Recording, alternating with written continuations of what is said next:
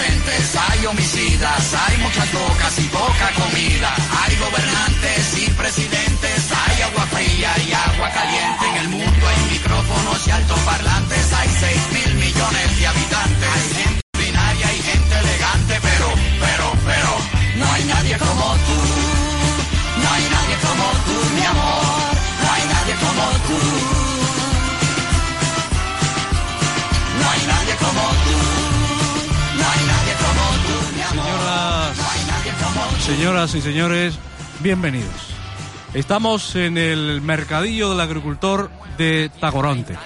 Y estamos aquí porque realmente nos apetecía en un 23 de enero saludar, 23 de diciembre, ¿qué de enero? Que no tengo ganas de correr. Un 23 de diciembre saludar desde un don- donde el lugar donde nacen las cosas, se venden las cosas que han nacido, donde no hay, por ejemplo, eh, intermediario, donde no hay gente ahora mismo que se esté lucrando por otros, donde hay gente que un día, en 1981, dijeron esto hay que organizarlo de tal forma que podamos vender nuestros productos y que, en fin, no haya nadie que se lleve las ganancias por el camino. A mí me gustaría saludar aquí a Agustín Bermúdez, que es un hombre que sabe de estas cosas, al que le agradezco que haya trasladado hoy a este pabellón de, de la cultura de la tierra. Muy buenos días, Agustín. Buenos días, Tino. Buenos días por la mañana. De todas formas, yo me traslado aquí bastante a menudo. Como tú dices, después de 26 años metido en el sector, uno sabe dónde tiene que ir a comprar las cosas. Tú dices que bueno, que aquí no hay intermediarios y todo eso. Yo lo que creo es que aquí hay la, la- la esencia del comercio está precisamente en este, en este sitio. Y está en este sitio por, por varias cuestiones. Una, porque esta no la tiene un supermercado ni una gran superficie Sí. en la vida. en Hombre, la vida. hombre. Yo nada más entrar esta mañana me oigo una señora desde allá, desde el fondo. La del pescado, la del pescado. Sí, sí, sí, sí. O sea, perdona, o sea. A mí eso del plin, plom, plin, tiene usted caballas a no sé cuánto. Bueno, pues, Muy bien, las tengo no sé cuánto. Pero el sabor de esto no lo tiene. El sabor de que te puedas poner a, a comentar con una señora ahí en un, en un, en un, en un stand de ella el precio si para arriba, si para abajo, si la hizo buena, si la recogió esta mañana, la recogió esta tarde. Eso te lo cuenta alguien en un supermercado, no te lo cuenta en la vida. Tú no sabes lo que estás comprando en un supermercado aquí y lo sabes. Y aparte de que, bueno, de que tú lo veas, o sea, el producto, este es el producto nuestro, el producto de siempre, el producto que compraban nuestros padres, abuelos y demás. O sea, yo creo que por ahí, eh, por ahí va el sabor de este, de este sitio, ¿no? Y, eh, y es la, la, la alegría de venir un domingo por la mañana, comprar, irte para casa y, y preparar platos con, con sabor, ¿no? O sea, yo lo, lo veo, lo veo de esa, de esa forma, ¿no? Momento. Dura ya no tan dura para esta huesura Ole. y llega la rotura y el personal. Pensé que me ibas a echar a hablar sin la entrada como Dios manda, la alfombra roja. Bueno, estoy realmente estoy entusiasmado, estoy encantado porque esta es una iniciativa que ha salido de la radio, eh, a la que llamamos un día a las puertas de este mercadillo, porque se nos ocurrió al equipo, se nos ocurrió, se nos ocurrió a Agustín y a mí, y dijimos, oye, ¿dónde en una fecha prenavideña, dónde podemos hacer un programa pegado a la tierra con nuestra gente y que esté todo, casi todo el mundo representado? Y dijimos, pues no hay que pensar más, ¿eh? En el mercadillo. ¿Sabes tú que este es el único establecimiento, por llamarlo así, de estas características que está hecho del agricultor para la gente o del agricultor, en este caso, bueno, tiene una figura honoraria que es la del presidente, que en este caso es el alcalde de turno, pero nada más. Aquí el que manda es el vicepresidente y, los directivos, que son 11, los que organizan este asunto. Pero otros mercadillos, otros mercados funcionan en el que es, es la institución pública la que hace el edificio y se la entrega a los mercados, a los a los a los detallistas en este caso, no a los agricultores. No, aquí es al revés y es el único caso que hay en Canarias. Aquí se huele. ¿Eh? Sí, sí, sí, Este, se me, huele. este me tocó a mí, este me tocó a mí en, en mi época en la saga, me tocó lidiar un poco eh, o estar metido en el fregado, porque al final ni, ni, ni, ni construimos ni pusimos nada, o sea, lo único que hicimos Sí. fue nuestro granito de como organización de empujar para que la cosa saliera. Pero como tú dices, efectivamente fueron los propios agricultores los que se implicaron, los que empujaron y los que sacaron adelante esto. Gracias a Dios que los políticos no pusieron ninguna china en el camino, porque suele pasar en alguna china, alguna china habrá habido seguro, ¿eh? No, bueno, era, una, era un- una especie como de grano de arenita, no era una, no llegaba a ser una china, pero no, no, Vale. sí, la verdad que fue todo bastante fluido y como tú dices, gracias a Dios, mandan quienes tienen que mandar. Bueno, hay aquí una música que viene muy bien para este asunto.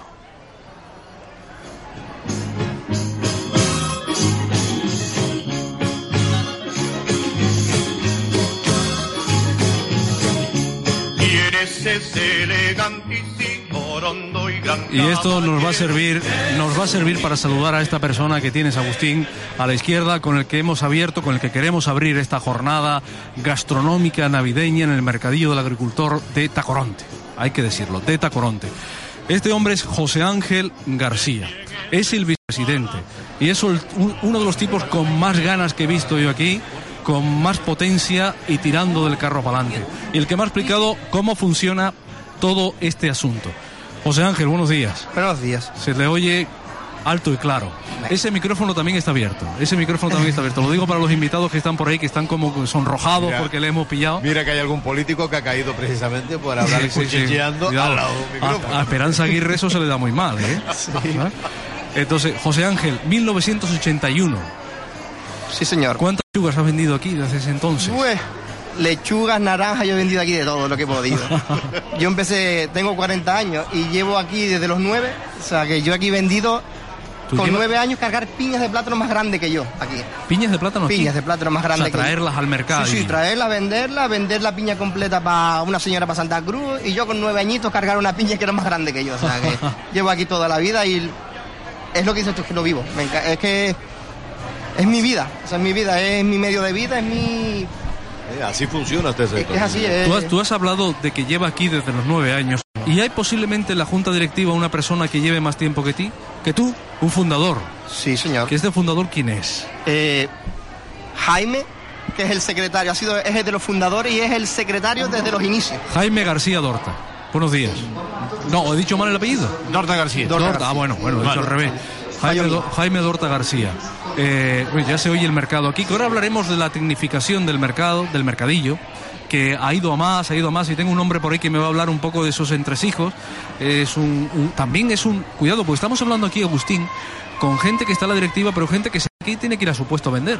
Sí, sí, por Y supuesto. que, vu- y que vuelve de inmediato. Este señor que se dedica a la informática, que está aquí de pie, que nos ha echado una mano brutal, que se lo agradecemos, lo agradecemos enormemente, se lo agradezco tanto que he dicho, chicos, me has conquistado y me parece que una vez al mes vamos a tener que venir aquí, Agustín, Buh, yo encantado. a hacer el programa. Aquí traeremos un día una parranda, un cantante, un día traemos gente importante y nos montamos aquí porque la radio debe estar donde tiene que estar. Me subo, Que me me parece que es un- eh, y además estamos probando hoy, cuidado, hoy estamos, vamos a decirlo, ahora vamos a hablar con el señor Dorta, vamos a decirlo que hoy estamos eh, con un sistema eh, dinámico de transmisión, que es un sistema digital, con lo cual ustedes no se creerán que estamos en el mercado, salvo que ahora se escuchará la megafonía, salvo que oirán a la gente, a la pescadera, dentro de un rato gritando. Me encantó. De verdad, eh, eh, eso, por, por eso estamos en la calle, pero el sonido es, es fantástico, Oye, es, y es por divino, cierto, gracias ahora- a nuestros ingenieros que han hecho posible que este programa estrene precisamente esta transmisión digital. Mira, Javi Miranda acaba de llegar, no se pierde el etnógrafo estos momentos.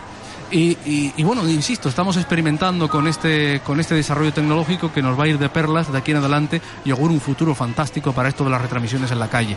Estrenamos el mercadillo, pero en el mercadillo, en el año 1981, esto se pone en pie. Pero mucho antes ya barruntaba formas. Señor Dorta, ¿qué pasó aquí? ¿Qué ocurrió? Bueno, antes del 81, sobre del 78, finales del 78, principios del 79, había una inquietud por parte de los agricultores de la zona, eh, porque la decadencia del campo en ese momento era bastante acuciante, no se podían colocar eh, los productos que se producían, y entonces un grupo de agricultores de la zona pues intentó de fomentar algo para poder vender sus productos. Esto transcurrió durante el año 79, en el, en el 80 ya se hicieron algunas reuniones, en el, a mitad del 80 hubo una, un vecino de Tacoronte que donó este solar donde estamos hoy aquí para que se creara el mercadillo del agricultor. Ajá. Y a partir de ahí, pues entonces se empezó ya a tener reuniones, ya se formó una junta directiva, se formó una junta de, de agricultores por zona y por barrios del pueblo, y entonces pues fue así como poquito a poco se fue creando el mercadillo.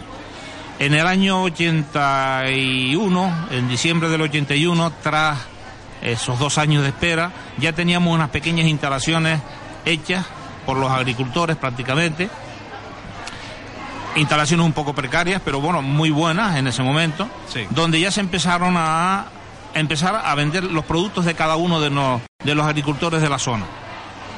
¿Cuál fue la sorpresa nuestra al día de la inauguración? Que prácticamente los productos que se trajeron se quedaron completamente liquidados.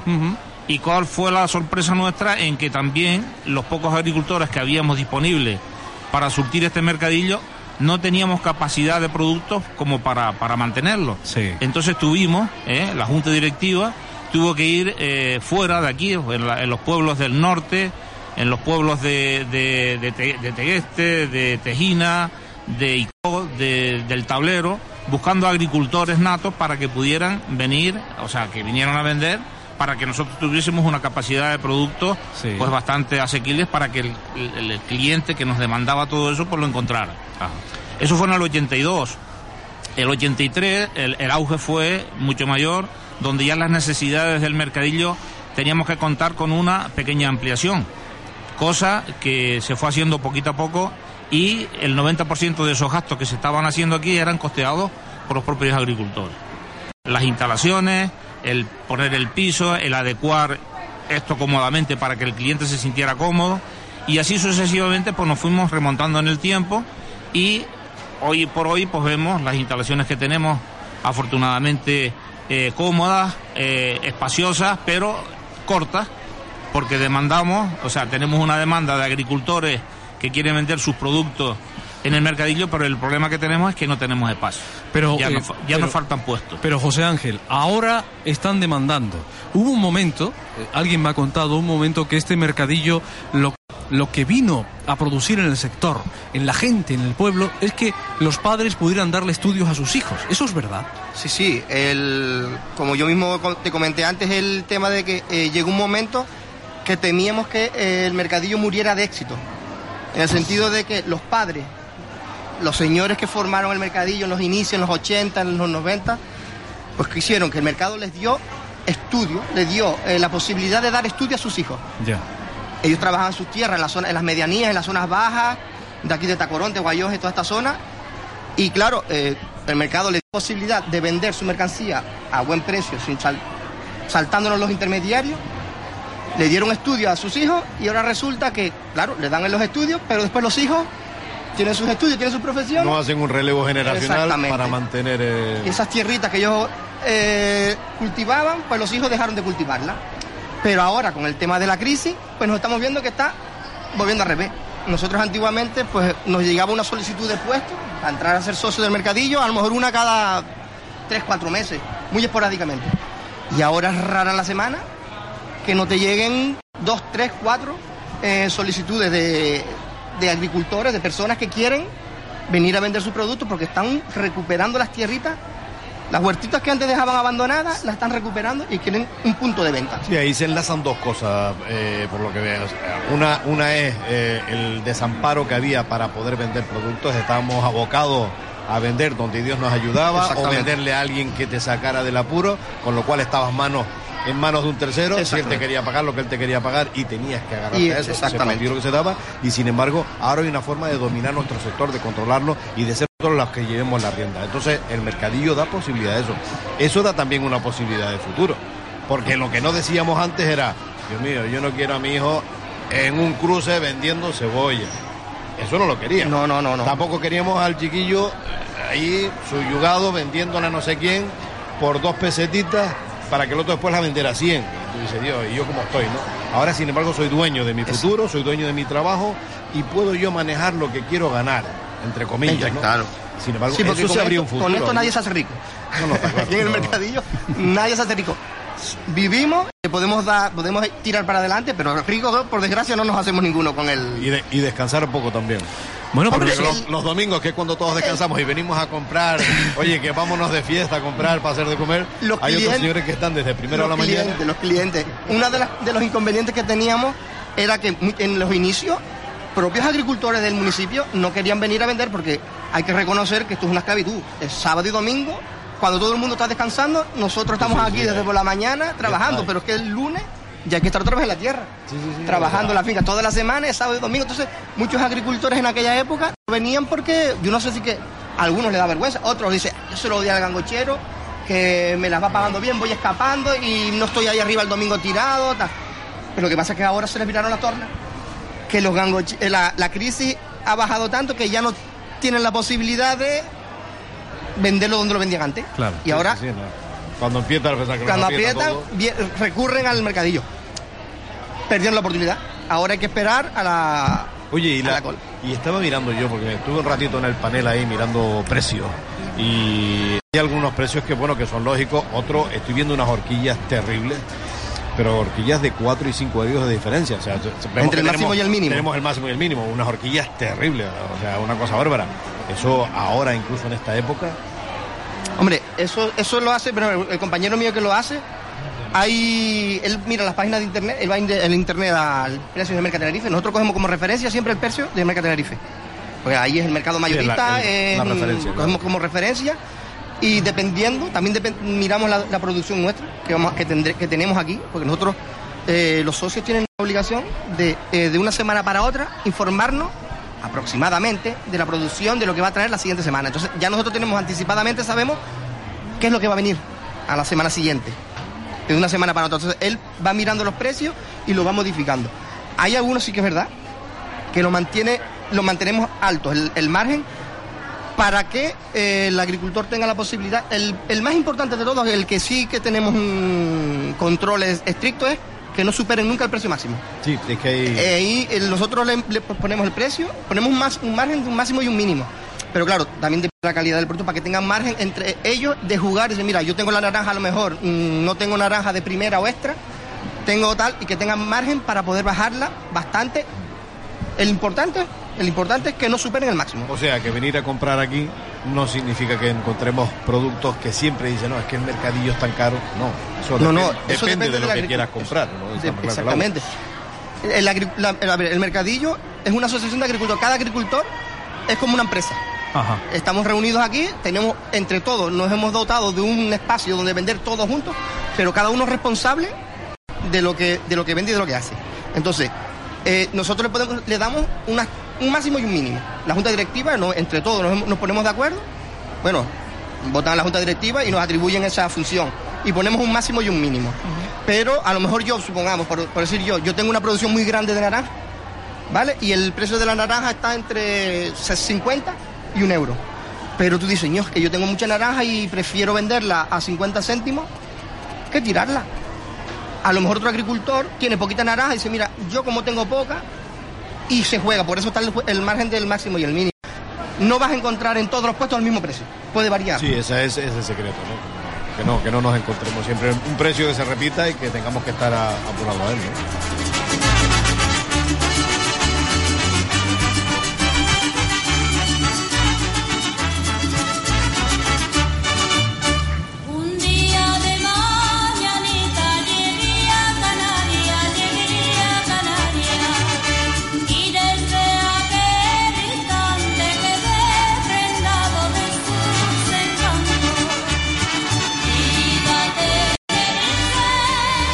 Bueno, eh, aquí nadie se va a quedar sin palabra. Todo el mundo, todo el mundo que pueda va a hablar, que pueda, que pueda desplazarse a esta mesa, a este estudio que hemos montado aquí. Que agradecemos una vez más, sobre todo a este hombre que tengo aquí, a José Luis Rodríguez, que, que ha hecho maravillas, el que entrevistaremos. Dorta se quedó con la palabra. Tiene muchas cosas que contar todavía, pero eh, nos acaba de llegar la mujer de que está en la Junta. ¿Es la única mujer que está en la Junta Directiva? ¿Es la única? No, son dos. Son dos. Ah, más tarde vendrá la segunda. Vale, eh, vocal. Le tocó ser vocal a Candelaria. Efectivamente, Candelaria Hernández Fariña. Digo bien, lo tengo bien Sí, apuntado. sí, perfectamente. Candelaria, ¿cómo está usted? Bien. Yo la acabo eh, de ver. ¿Usted estaba en los dulces? ¿La acabo de ver? ¿Dónde? En, lo- en la zona de los quesos. La zona de los quesos, efectivamente. ¡Ay, qué cosa! Quesitos de las islas. Eh, eh, esto de li- lidiar con los chicos se lidia bien, de la junta directiva. Eh, sí, bien. Ve- veces tenemos mm, eh, algo de preferencia las mujeres. La cortesía, por, ser, cortesía. por ser dos mujeres nada más en la junta directiva, bueno. ¿Cuánto lleva Candelaria en el mercadillo? Eh, yo llevo 31 años. Vaya. Empecé 14 años. El padre de Candelaria, de Yaya para nosotros, es el que empezó. Es Vale. el, el agricultor que, Que puso el que movió, empezó a mover. ¿Y cómo, mo- cómo fue esto, Candelaria? ¿Cómo movió eso? Ya, ya Dorta nos ha, nos ha dicho cómo fue el asunto, pero visto desde su familia, desde su perspectiva, de una niña que tenía 14 años, ¿cómo mamó eso? A ver, eh, desde siempre me ha dolido eh, cualquier cosa que pasa, pues me duele porque, claro, al ser de lo, de lo primero que empezamos, eh, pues eh, el mercadillo es mi casa, es mi casa. Eh, empezamos, pues mi padre teníamos 15.000 kilos de cebollas que vender, eh, los gangocheros no, no la querían. eh, mis padres, un día tenemos un vecino que era mm, José Luis Saboy, que era ingeniero del Cabildo, en ese, estaba comenzando. Sí. Tenían un tenderete en su casa y mi padre me puso en la carretera con una carretilla de cebolla para que el coche que pasaba, a ver si nos compraba una restra de cebollas, porque no teníamos con qué, dónde venderlas, porque los gangocheros en ese entonces había mucha cantidad, no la querían y nosotros no teníamos dónde venderla y era nuestro medio de, de vida, no teníamos de qué comer sino de eso. Pues nos puso en la, carre- en la carretera debajo de un arbolito para que el coche que pasara nos comprara esa resta de cebolla. Ese día mm, tenía ese recién terminado su carrera eh, un tenderete con, con gente del cabildo y gente de políticos, un- su fin de carrera en, en su en casa de sus padres, que era un vecino. Y me vio vendiendo la, la- las cebollas en la carretera y dice, y, y- y mi padre fue a esa, a esa fin de carrera a hablar, eh, estuvo con ellos en esa comida. Y al verme dice, ¿y esto no se podrá buscar una solución para poder eh, darle salida a los productos? Pues ahí en esa reunión se habló algo, después ese chico empezó a trabajar un poco más hablando con mi padre, eh, ya se reunieron varias personas más agricultores, eso fue uno de, los comienzos de, de- de lo que es el mercadillo. Ya. Después ya se reunieron más con el, el ayuntamiento. El- una tía de ese chico es la que nos cedió es este terreno. Ajá. Este terreno hacer- fue cedido. Exacto, es una tía de ese chico que, Pero que cede- terminó cede- esa carrera. Cede los terrenos exprofesos para esto. Sí, Ahí sí, tiene se que ir el para esto, exacto. Vale, vale, Se buscaron varios sitios, pero el más idóneo era este porque era un- una zona de, de tránsito que pasaban bastante... Esto no es, el mercadillo no es una cooperativa, no. No, no, es cooperativa. Es una asociación. Es una asociación. Una asociación de, de agricultores, realmente. Estamos, ahora nosotros nos registramos en presidencia como asociación y hace unos años nos, nos trasladaron de presidencia a la Dirección General de Trabajo porque es como- somos una asociación de trabajadores. Ajá. que Estamos con- con- considerados como una asociación de trabajadores. Son- son- sin son- ánimo de lucro.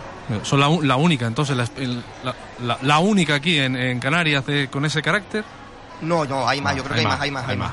Eh, para ser sincero, el primer mercado del agricultor, el primer mercadillo del agricultor fue el de San Mateo, en Las Palmas.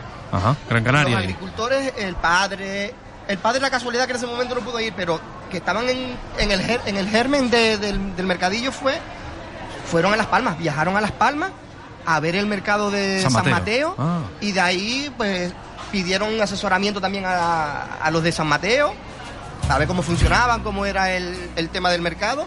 y también fue- se fueron a asesorar. El primero, el primero de, de Canarias fue el, el mercado San Mateo. El segundo, el de Taco.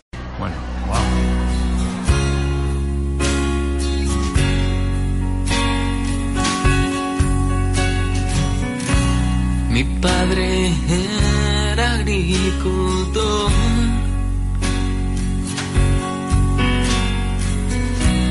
Mi madre era dependiente.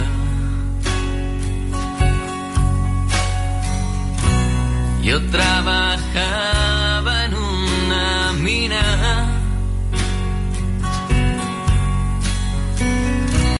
sacando escombros hacia afuera.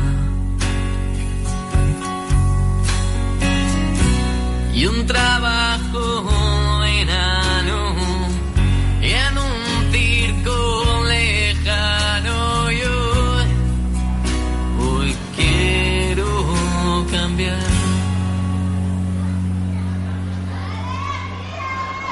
Bueno, pues seguimos en el mercadillo del agricultor de Oye, mi Tacoronte. amiga ahí detrás. Ya acabo Tengo de que ir a buscar la viejita esa ya. Me estoy poniendo Estamos- nervioso me voy a quedar sin ella. Estamos hablando de la historia. Es muy importante. A mí me parece que eh, contar las historias de las cosas es lo que le da valor y lo que le da brillo. Eh, lo que hace que al final la gente las quiera y las adquiera, ¿no? Les dé, les dé ese carácter, bueno, humano. Puede, bueno, aquí, aquí hay humanidad. Si no hubiera humanidad no, no, no funcionaría esto. Y esta historia de Horta se, se podría escribir, está escrita, hay un libro, se podría pensar en esa historia. Me parece fascinante la historia de... Sobre todo, me parece fascinante la historia del, del mercadillo. Igual hace cuatro años o hace cinco, cuando vivíamos en la abundancia, no. Pero ahora podría ser un referente, un ejemplo, iniciar otro tipo de, cosas, ¿no? De otro tipo de negocios, de otro tipo de colectivos, de lo que se llama la economía social. Podría ser. Tenemos experiencia, por ejemplo, en la península, en municipios donde solo tienen el 5% de paro porque han vivido siempre de la cooperativa. Aunque esta no sea una cooperativa formalmente establecida, sí es verdad que es una asociación de agricultores y podría funcionar más o menos que los preceptos son más o menos lo- los mismos, ¿no? Esa, esa historia se podría escribir, ¿te apetecería escribirla? Que alguien la hiciera, que alguien la llevara al papel, ¿no? Estaría bonito. Igual me sorprende y me dice que ya está. Bueno, esa historia prácticamente eh, se está se está viviendo y se está dando cada día más, lo que comentaba José Ángel hace un momento. El mercadillo, o sea, el agricultor, el, nosotros vivimos, la zona donde está ubicado el mercadillo es un referente para, para todos los agricultores, porque claro, son pedacitos de tierra muy pequeños, Sí. que no se puede hacer una agricultura a gran volumen, sino una agricultura a, pequeña escala, ¿no? Bien. Entonces el problema que tiene esa agricultura a pequeña escala que hay que caer en manos de los intermediarios, porque no se puede defender en cualquier punto y ese punto que se puede defender es el mercadillo. Y nosotros no- normalmente, eh, José Ángel comentaba antes que eh, posiblemente nos estuviéramos quedando sin agricultores porque la generación que, que está transcurriendo pues no se está supliendo por, por la juventud, agricultores jóvenes. Pero eh, de lo que quedan todavía, eh, la necesidad de esos cultivos tienen que venir al mercadillo. El problema que nosotros estamos teniendo es que eh, no tenemos sitio, no tenemos sitio y es una lástima que un agricultor que tenga sus productos nos venga a solicitar un puesto y por las necesidades de espacio que tenemos no le pueda conceder un puesto. Cuando único estamos concediendo puestos es, eh, por ejemplo, los sábados, que eh, en determinados momentos hay poca agricultura, hay poco producto y que otro agricultor el domingo, que ese puesto queda vacío por el, el socio que lo tiene el sábado, se pueda eh, llenar con productos de ese agricultor que aún en todavía no está admitido oficialmente en el mercadillo, ¿no? Aprovecha el hueco. Exacto. Entonces, claro, eh, es una pena, y lo volvemos a reiterar, que eh, haya una agricultura y que cada vez va en, en aumento, dado las circunstancias y el tiempo que estamos pasando, eh, mucha gente se está viniendo al campo. ¿eh? Y entonces, el problema que estamos teniendo es que el que está viniendo al campo quiere vender su producto. Y el problema que estamos teniendo es que el que está viniendo, o sea, está elaborando sus productos, son agricultores pequeños, a pequeñas escalas. Entonces, nosotros, la preocupación nuestra es de activar más el mercadillo y posiblemente nos hayamos planteado, nos hayamos planteado en abrir algún día entre semanas para sacar estos productos fuera, si esto sigue ocurriendo como va. O sea, abrir entre semanas con vistas a un público o con vistas a un mayor. Pero lo que queremos es que este producto Tenga se- salida, que tenga que- salida, que tenga salida.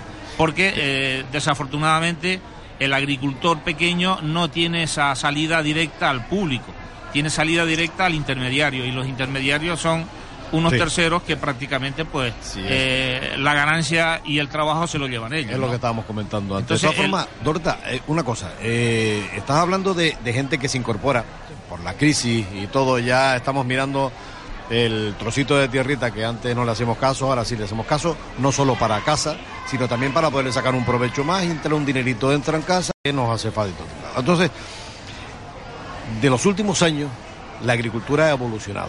Ha evolucionado de cara sobre todo al consumidor en calidad ya se está vendiendo productos de calidad. Eh, No estamos hablando de gran superficie, estamos hablando de, de aquí, de la tierra, de lo que viene de la tierra directamente al puesto.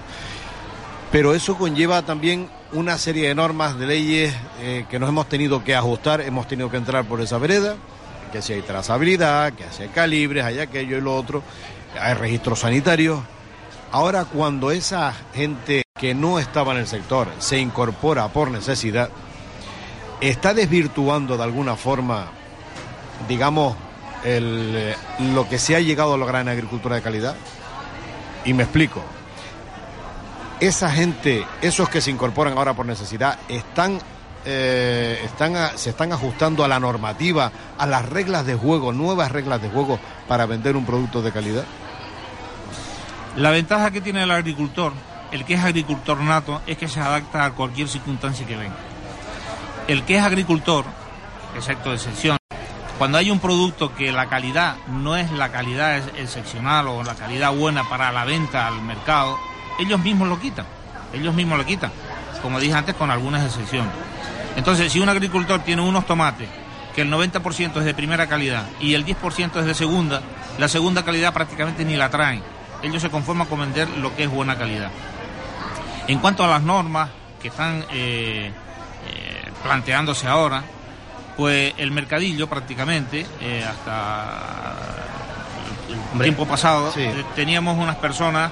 eh, Desde, desde hace ocho años, a ver, nosotros, el- una de las funciones de lo que recoge los estatutos de la asociación, una de las obligaciones que tenemos es formar, es formar a nuestros socios en todas las nuevas normativas, en todo, todo lo que va saliendo nuevo, nosotros tenemos que asesorarles y formarles para que la cumplan, ayudarles. O sea, ellos tienen la obligación, por ejemplo, el cuaderno de campo. Tienen la obligación de llevar un cuaderno de campo. Bueno, nosotros eh, desde hace ocho años, este año no, pero desde hace, con el tema, desde hace ocho años, con un convenio que tenemos con el, la con, la con el Servicio Canario de Empleo, ah, empezamos hace ocho años, contra- eh, hemos contratado dos ingenieros agrícolas y un auxiliar administrativo. Se crea un proyecto, se presenta a la, conse- a la- a la Dirección General- al, al Servicio Canario de. Empleo y les parece bien. Y el primer proyecto que hicimos, a la- cuando pedimos esa primera subvención, fue la creación del cuaderno de campo. Una creación, porque en, en esos tiempos, hace ocho años te estamos hablando, los cuadernos de campos que había eran muy, muy genéricos. Y la verdad que había poco. Estaba más el del plátano, el del tomate.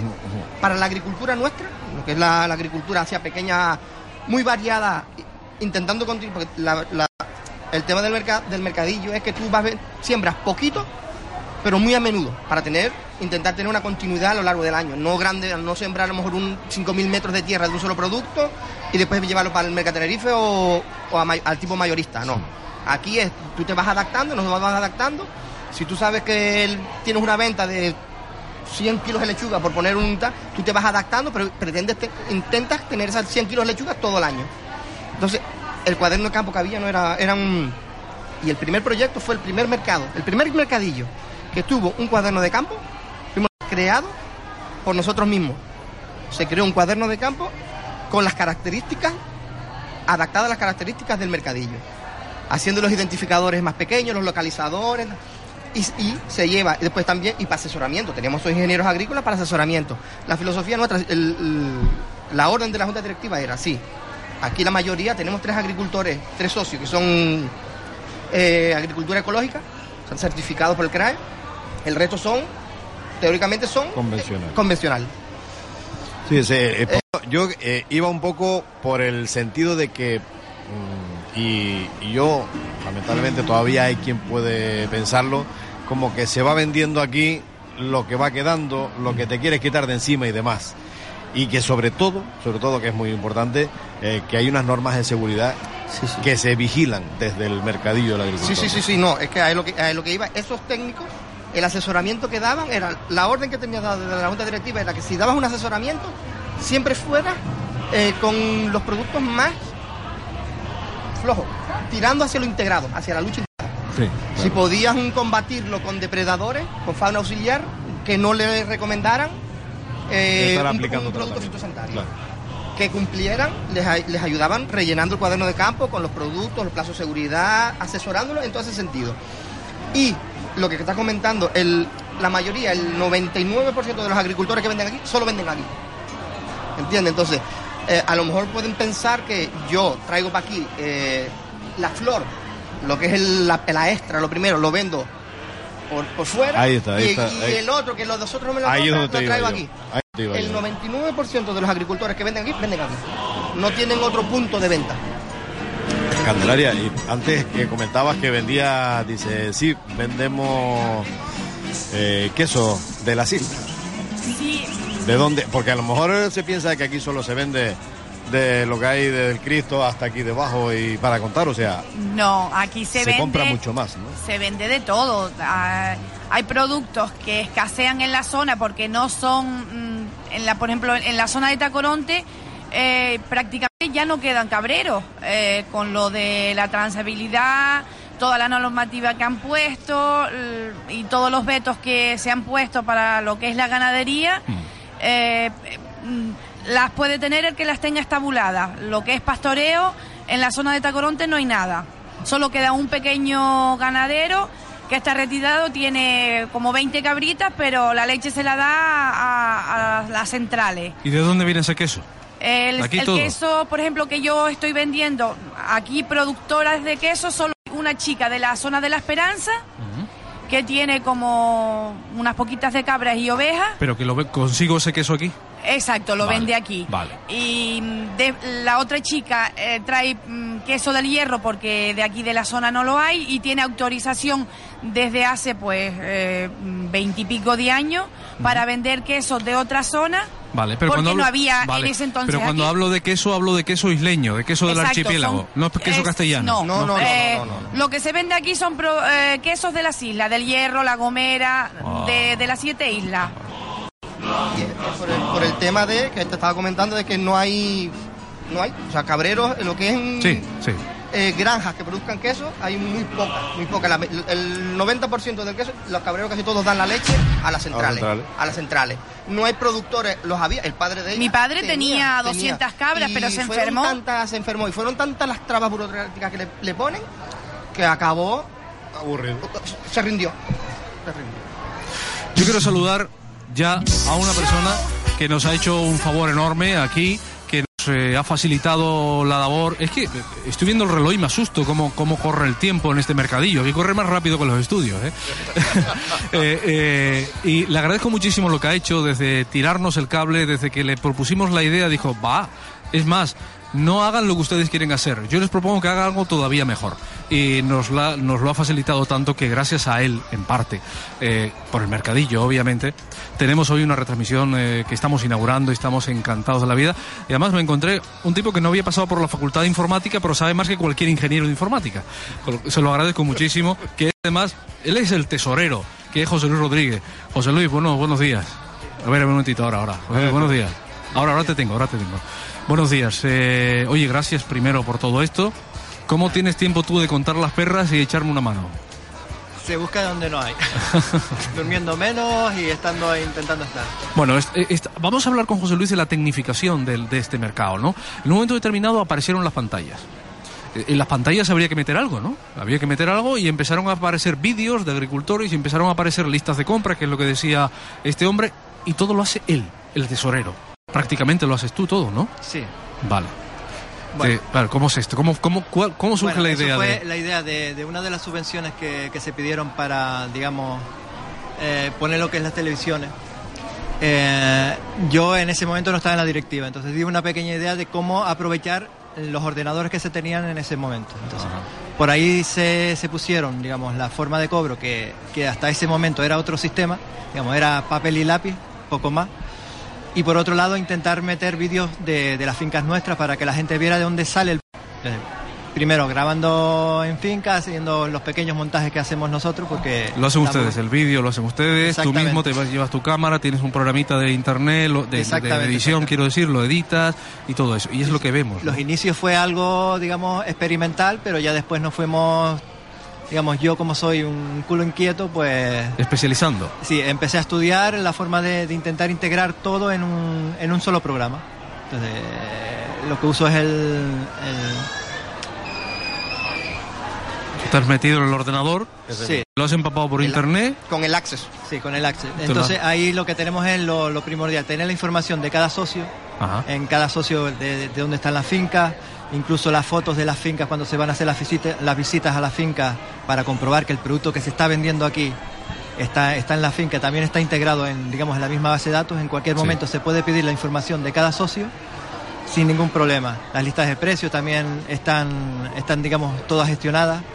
Lo que comentaba José Ángel antes de la previsión de productos de una semana para otra, también se, se- se utilizan en, en la base de datos para, digamos, tener una estadística de la producción que va a entrar, la, la que ha entrado, y entonces podemos incluso asesorar o ayudar al, al socio a plantear el mejor producto en el año. O sea, porque si hay calabacines en enero cantidad, ya lo sabemos de años anteriores, entonces el socio puede pedir esa información y en vez de plantar calabacines, pues plantar tomate, Ajá.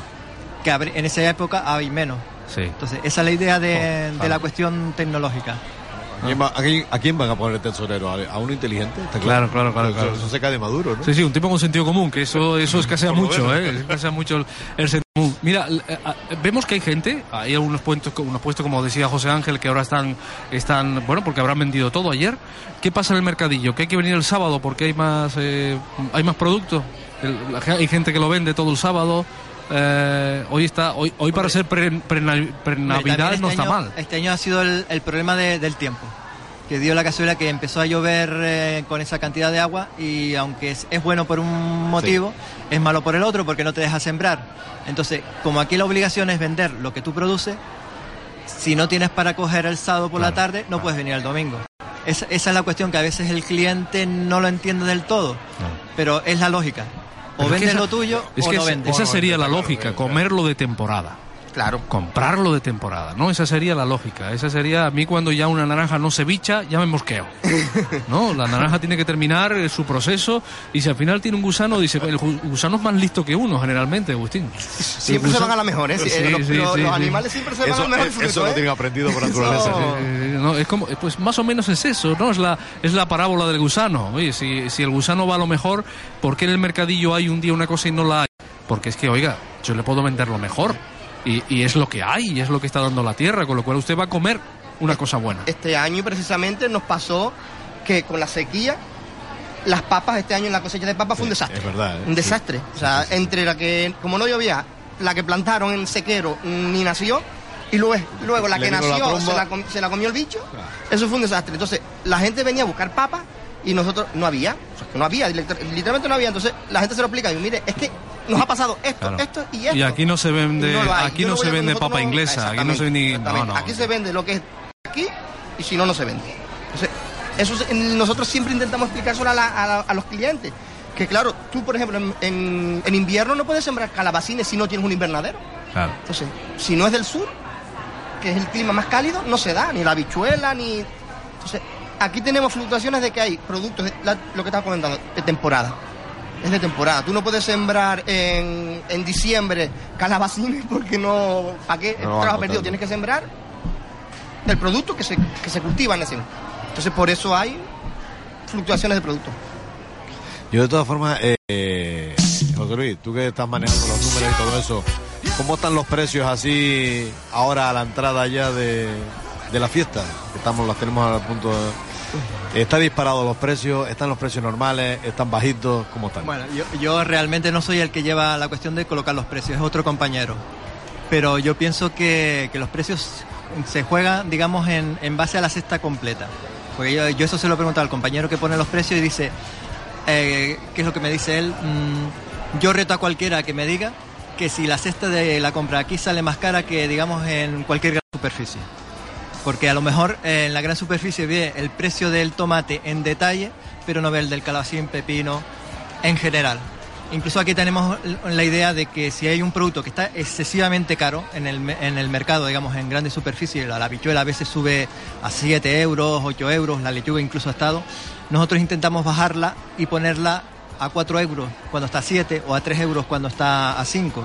Pero después, cuando está barata, digamos que está a, a, a euro 50, pues ponerla a 2 euros. Entonces, pensar cuando está caro de cuando está más barato. Como siempre, eso se sabe si la ensalada es cara o no es cara. O sea, no el tomate ni la lechuga por separado, sino la ensalada completa. Exactamente.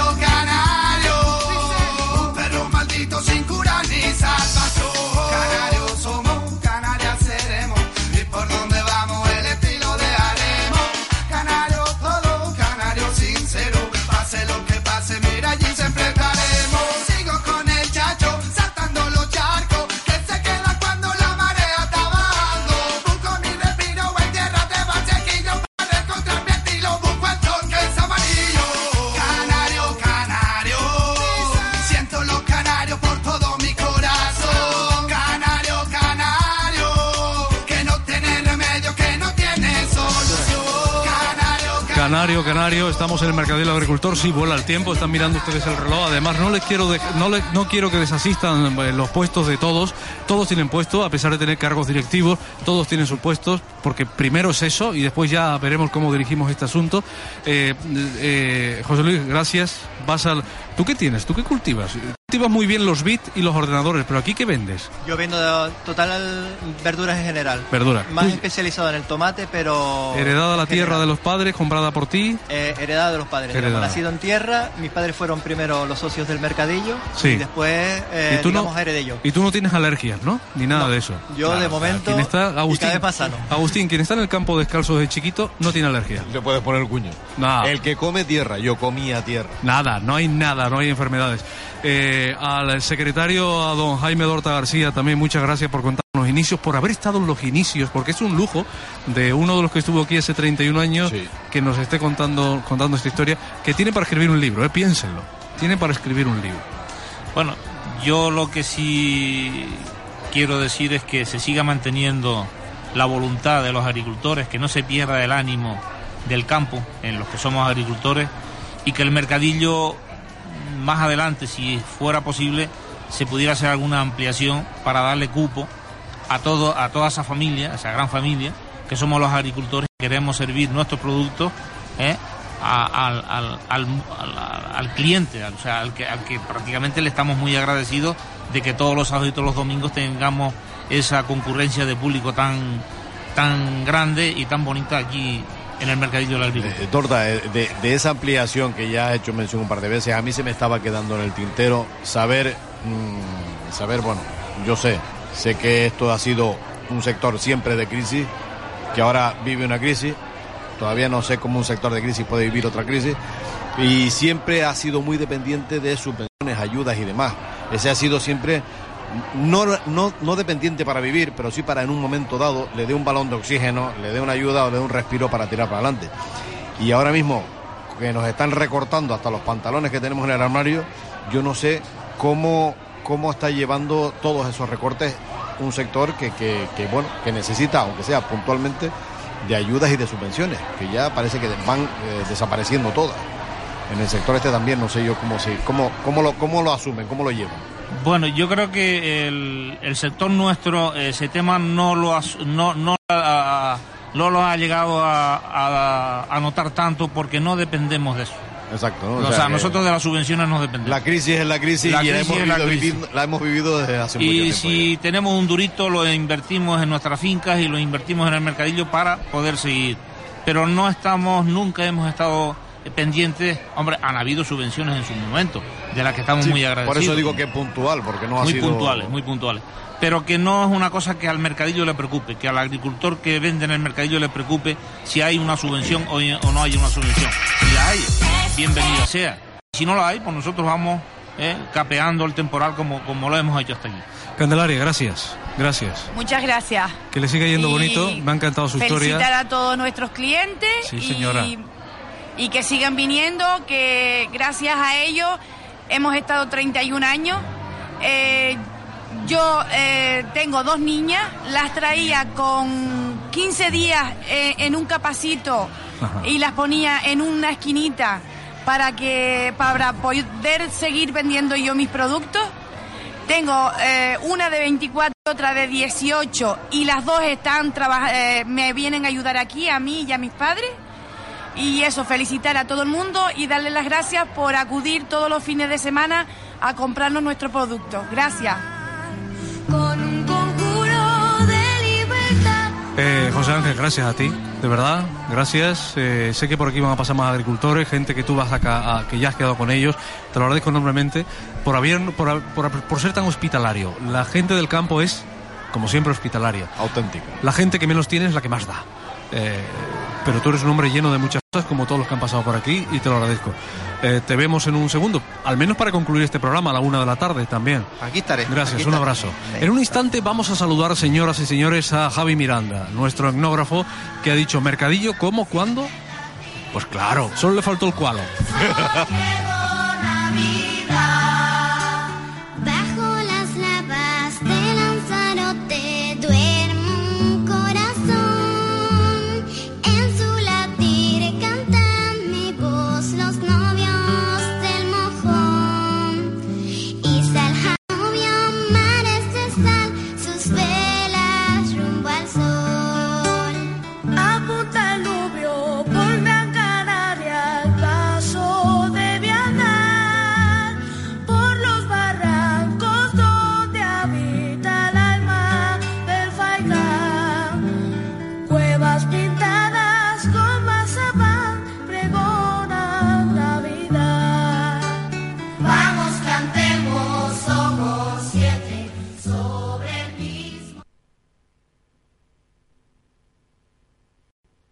Comunicado especial de las jugueterías Lifer. Las jugueterías Lifer, conscientes de la difícil situación económica por la que atraviesan los centros de enseñanza para adquirir material didáctico, hemos decidido Que por cada compra que hagan las familias en nuestras jugueterías recibirán puntos Lifer Colegio. Que podrán ser canjeados por el centro En cualquiera de las jugueterías Lifer. Nuestro compromiso con los niños y niñas de Canarias. Lifer.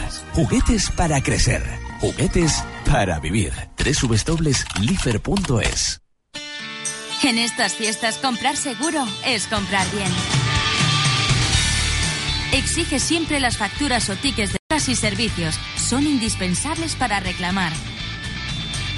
Es un consejo de la Oficina Municipal de Información al Consumidor del Ayuntamiento de Santa Cruz de Tenerife. El tractor líder en Canarias es rojo. Antonio Carraro Tractores Compactos. Por su seguridad, sus ejes oscilantes y su bajo centro de gravedad. El mejor aliado en el campo canario por su producción es Antonio Carraro Tractores Compactos. Ven a conocerlo a Maquinaria Chico y Martín. 922 6190 98. Maquinaria y Martín y Antonio Carraro Tractores Compactos. La maquinaria de Canarias. Si quieres depilarte sin riesgos ni quemaduras, acude a una clínica médica especializada. Clínicas Vinci cuenta con tecnología láser de última generación, mucho más efectiva que la fotodepilación estética. Ven a conocernos a calle La Rosa 27 o llama al 922 28 25 54 y pregunta por nuestras promociones. Clínicas Vinci, tu mejor opción. Es Radio Canarias les desea una feliz Navidad y próspero año nuevo. TV Nalver, electrónica informática, soluciones wifi, sonido e iluminación profesional, iluminación LED, Nalver, equipamiento para DJs, estudios de grabación, microfonía inalámbrica, sonido en vivo, altavoces, Nalver, mesas de mezcla, iluminación espectacular con tecnología LED. Te lo repito, TV Nalver, más de 20.000 productos en stock, calle San Antonio 40 y 44, en Santa Cruz 922 27 16 16, Centro Médico Tomecano. Renovación de permisos y licencias de conductores, cazadores y todo tipo de certificados. Además, te ofrecemos Fotos gratis, renovación inmediata del permiso de conducción, una hora de parking gratis y sin cita previa. Centro Médico Tomecano. Estamos donde siempre, junto a la Jefatura Provincial de Tráfico, teléfono 922 21 20 11. Centro Médico Tomecano. Actualizamos tus permisos y licencias. Centro Médico Tomecano. De 8 de la mañana a 2 de la tarde y de 4 a 7 de la tarde. Ahora también en el Centro Médico San Cristóbal, Avenida Trinidad, en La Laguna. En estas fiestas comprar seguro es comprar bien. Antes de solicitar líneas de móvil o internet, lee detenidamente ofertas y contratos. Es un consejo de la Oficina Municipal de Información al Consumidor del Ayuntamiento de Santa Cruz de Tenerife. Es Radio Tenerife, beneficia a tu negocio. Si quieres ver cómo aumentan las ventas cada día, anúnciate en Es Radio Tenerife. Los últimos datos de la encuesta de Sigma 2 indican que la población de poder adquisitivo medio alto es la que escucha Es Radio Tenerife. La verdad, no me lo esperaba. Sonó el timbre y ahí estabas tú, tan contento. Hay momentos en los que tú eres lo más importante. Comparte una Navidad muy especial en las calles de Santa Cruz. Talleres, conciertos, actividades y el mejor ambiente navideño. Navidad en Santa Cruz. Solo tú la haces posible. Organiza Sociedad de Desarrollo del Ayuntamiento de Santa Cruz de Tenerife. Colaboran los comercios de la ciudad. Airán participa en el desarrollo económico y social de Canarias. Porque Airán tiene su cuenta empresa para autónomos y pymes en Caja 7. 50 años invirtiendo en nuestra gente, invirtiendo en nuestra tierra. Caja 7. Somos tu Caja Canaria. Llega el Grupo en Forma con el ofertón del año. Estas navidades sé original y lúcete con un regalo diferente. Un año de gimnasio por solo 185 euros. ¿Cómo lo oyes? Un regalo que se agradece cada día ya que regalas bienestar y sobre todo salud. Infórmate ya en cualquiera de nuestros cuatro gimnasios. Alfayín en la Cuesta, en Forma de Taco y Atlántico y en Forma en Santa Cruz. O en el 922 21 83 15. Grupo en Forma, porque tu salud nos importa. Como gerente de Lujo Hogar Tenerife, quiero agradecer la amable acogida que hemos tenido en esta nueva etapa y aprovechar para desearles una feliz Navidad y un próspero año nuevo. Luz Hogar Tenerife. Porque somos de aquí y yo también. Como miembro de la Liga de Superhéroes del Mundo estamos obligados a decir siempre la verdad. Y la verdad es que en Jugueterías Lifer, teniendo la más amplia variedad del mercado, su catálogo de juguetes es un 70% más barato que la media de las grandes superficies. Así es que esta es tu nueva misión, conseguir que tu familia resuelva sus compras con menos dinero. Jugueterías Lifer, juguetes para crecer, juguetes para vivir. Lifer.es. Las ventajas de Moblerone. Moblerone es ahorro todo el año, pero también calidad y garantía. Los grandes centros Moblerone ponen a tu disposición una amplia selección de muebles con diseño propio, realizados en las mejores fábricas nacionales e internacionales bajo nuestros estándares de calidad. Moblerone. Todo el año un 50% de descuento o más y una financiación sin intereses.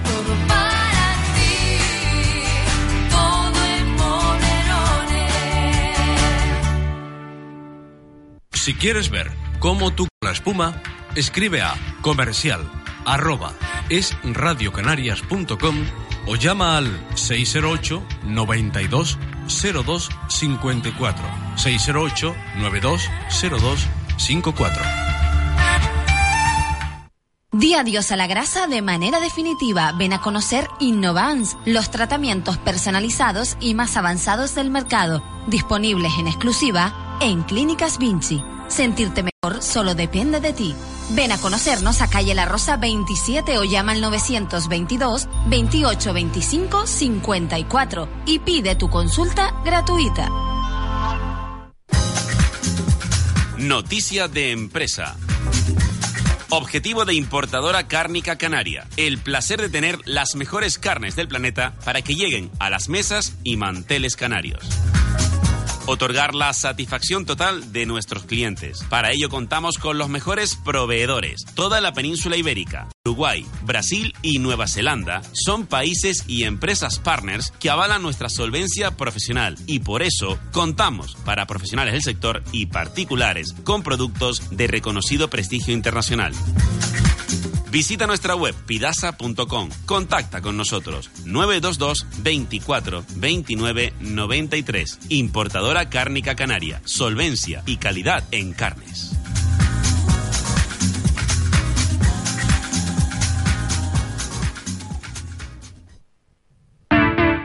Seguimos comiéndoles el coco con clima de riesgo y tarigua. Baja la radio.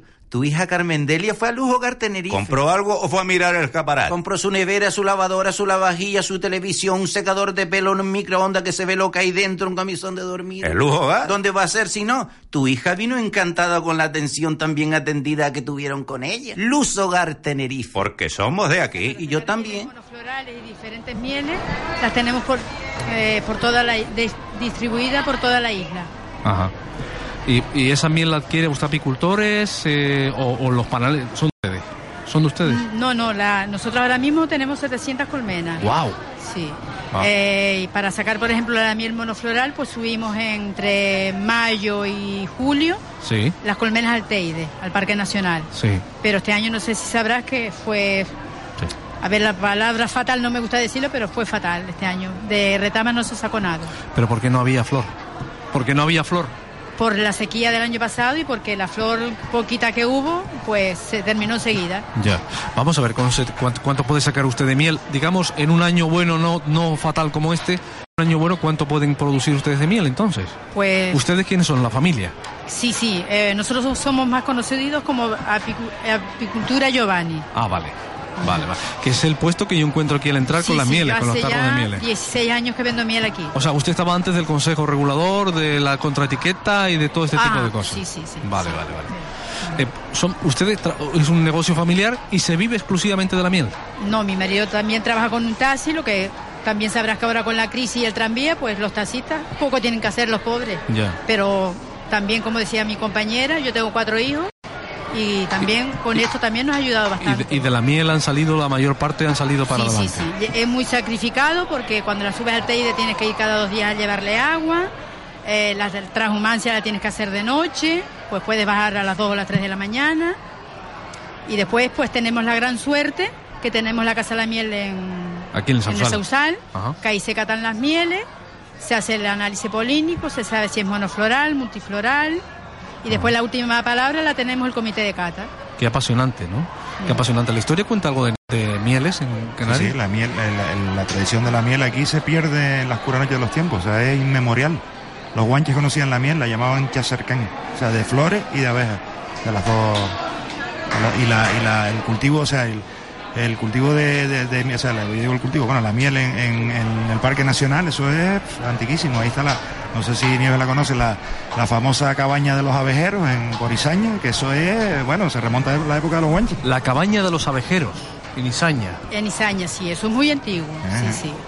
Y, no- y también tenemos la suerte que ya mm, este año desde- contamos con la denominación de origen, que creo que es la tercer miel, la tercera miel Sí. que tiene en España, ¿Qué supone una denominación de origen? ¿Qué supone para ustedes una, una- pues una miel de calidad, una miel buenísima, una De- miel de calidad. algo así como una trazabilidad, como decir, oiga, esto viene de Sí, aquí, sí, esto se produce aquí? La miel, tú por ejemplo compras un bote de miel mío o de otro compañero, un apicultor que tenga la denominación de origen, la contraetiqueta de miel de Tenerife, eh, pones en, en internet la dirección de la Casa de la Miel, Ajá. pone en este caso el nombre del apicultor, en este caso sería Juan José Delgado, que es marido, ¿Mm? ahí te aparece donde fue recolectada esa miel, con que fueron tratadas las colmenas, los kilos que cogiste, si es monofloral, si es multifloral. Ya. Eh, Nieves, dígame una cosa, ¿por qué está usted, cuánto lleva usted en el mercadillo? 16, 17 años, hace este año. Siempre con miel, Con miel, sí. siempre. Sí, pero ahora también hacemos vinagre de miel, propóleo, jalea real, El propolio, mira. velas la- de cera natural. de Propolio, había alguien de mi familia ayer buscando propolio como un loco porque tenía la garganta fatal. Eso que- Es para la garganta antibiótico natural, buenísimo. lo llaman el medicamento de los cantantes o algo así también. Es algo, la verdad que es, yo, lo- yo aquí lo vendo como... Porque te sube las defensas, ¿no? Dígame. Te sube las defensas el propóleo, ¿no? Sí, sí, es para tomártelo, bueno, también si ya tienes la gripe o tienes catarro, pero es para como para prevenir. Hay, hay personas que se lo toman todo el año. Es un preventivo. Sí. Y el vinagre de. Y a mí me llama la atención lo del vinagre de miel. Yo sé que ahora con la New Cuisine, ¿no? La nueva cocina y demás, El- pues es- es- está bien, se usa el vinagre de miel. Sí, que- no, no- sé si sabes que la miel, desde que tenga más de 18 gra- grados de humedad, tiende a fermentar. Ajá. Entonces mi marido la aprovecha y hacemos vinagre de miel e hidromiel, que es vino de miel. Que en Italia lo llaman vino santo. Yo no he probado, ¿eh? No, no, no sé, no he probado. Si no me lo han puesto en un plato y no me he enterado, no lo he probado. Tendré Pues que catar eso. tascas en la laguna ya que tienen nuestra, lo nuestro hacen. vinagre de miel. U- Última cuestión que es muy importante, ya que estoy aprovechando para la miel. ¿Verdad que la miel no se estropea? ¿Que es un producto que no se estropea la miel? ¿La miel no se estropea? No, no, no.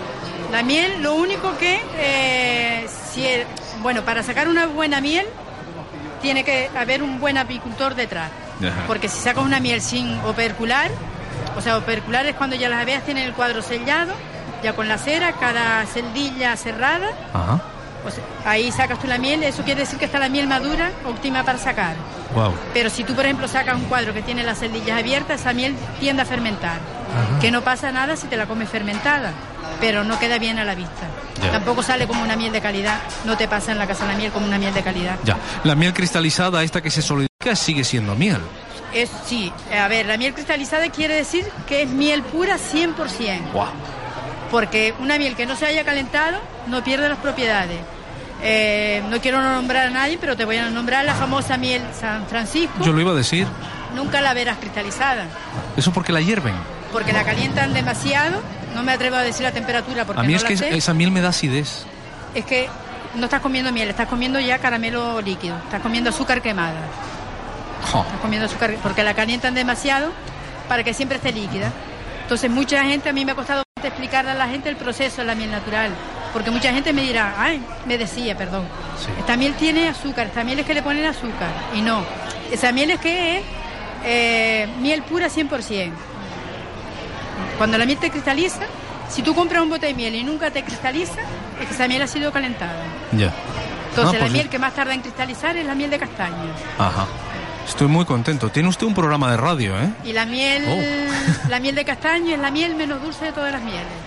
Ya. Yo estoy muy contento porque la que tengo en casa está cristalizada. Y está Sí, muy bien. y además eso la saco como si fuera como si fuera un tal. Para untar, y ya no te digo si la bates en una batidora, en una simple batidora con almendras o con avellanas o nueces, ya no te digo. Seguir- O con Haces gofio, una, manzana, nute- no sé haces una Nutella natural, buenísima. Wow, wow. Yo seguiría hablando con usted todo el día. Vale, no vale, quiero encantada, entretenerla encantada. porque se ha acercado aquí. Yo me le encanta, me agradezco. puse un poquito nerviosa, pero a mí el mundo de la miel me apasiona. La ya lo veo, ¿eh? la Ya lo utilizo veo. mucho en la cocina también. Ya lo veo. Pasaré por su stand para que me dé su teléfono porque creo que tenemos un rato de entrevista en la radio un día encantada. para hablar de la miel porque hay mucho desconocimiento. Es un, es un elemento tan cercano y que tenemos en las estanterías pero sí, que desconocemos. si me ¿no? permite decir una última... Claro. Hay gente que me dice, ay, ¿por qué sabes tú que es de castaño? ¿Por qué sabes tú que es de aguacate o de retama? Es que sí. las abejas van a todas las flores, sí, las abejas van a todas las flores. Pero si el castaño está en flores y hay otra floración, las abejas, las abejas son muy fieles. Y ellas, te mientras tengan esa flor y ese néctar, van ahí. Ah. Entonces se lleva, se hace el polínico en la casa de la miel y sobre todo las mieles oscuras, desde que tengan un 90 o 93% más de un polen que de otro, ya se denominan monofloral. Claro, porque a mí me llama, mira, por último voy a añadir una cosa, me llama la atención ahora que veo, Javi, las mieles ecológicas. Digo, ¿cómo- ¿cómo controlas tú a la abeja que vayan precisamente Eh, las plantas aquí ecológicas? en Tenerife te puedo decir que no hay miel ecológica. Donde hay miel ecológica en todas las Islas Canarias es un señor alemán en La Palma. Es donde Ya. único hay Y es, y es así, ¿no? Que las, porque porque Aquí- las, las abejas son fieles a esa flora. Sí, aquí podríamos llamar miel ecológica la que sacamos en el Teide, en el parque. Claro. Pero tampoco porque tampoco tenemos el sello del CRAE. Bueno, pero claro, ahí no se ahí no se, Ah. se fumiga ni nada, ¿no? O sea, claro, esa sería una eh, evidentemente, con lo cual la de retama ya ya podría Mayor- Mayoritariamente de retama, ¿no? Sí, sí, sí, sí. Después también, pues en el Teide se saca también monofloral porque sale la malpica, la, la violeta del Teide.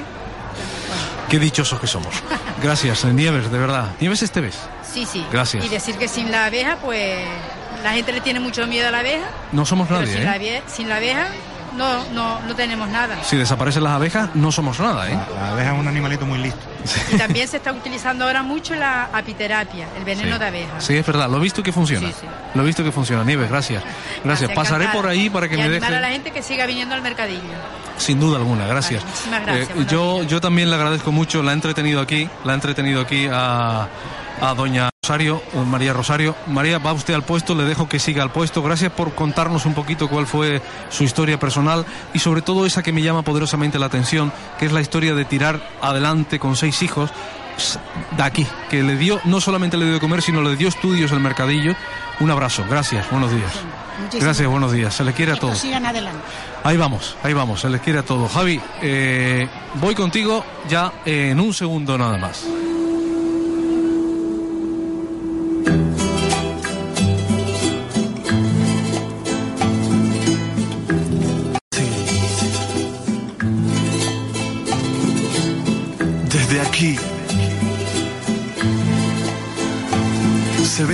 Más claro.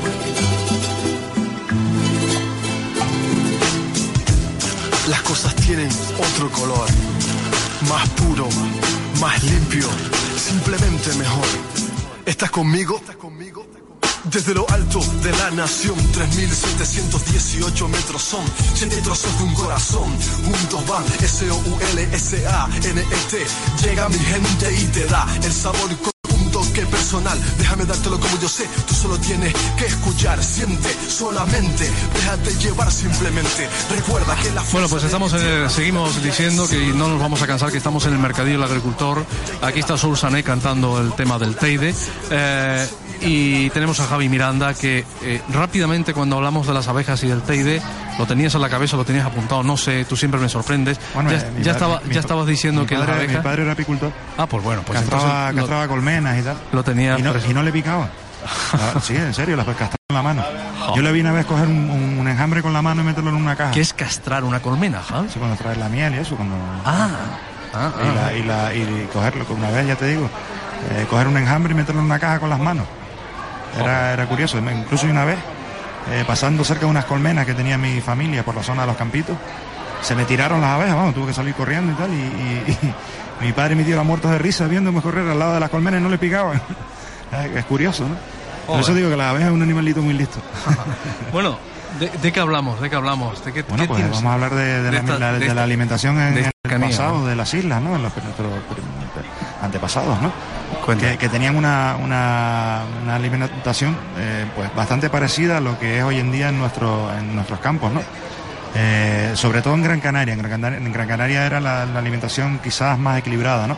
Donde había más porcentaje de, de- de vegetales, ¿no? Eh, que de carne, ¿no? Aquí, aquí era más al 50-50, ¿no? En Gran Canaria era más la, la- o sea, la agricultura eh, estaba mucho más desarrollada que aquí, aquí también, ¿no? O sea, siempre se nos ha tratado de decir lo que yo siempre he dicho, que la gente que aquí nuestros antepasados eran unos bobitos que cuidaban cabras y tal.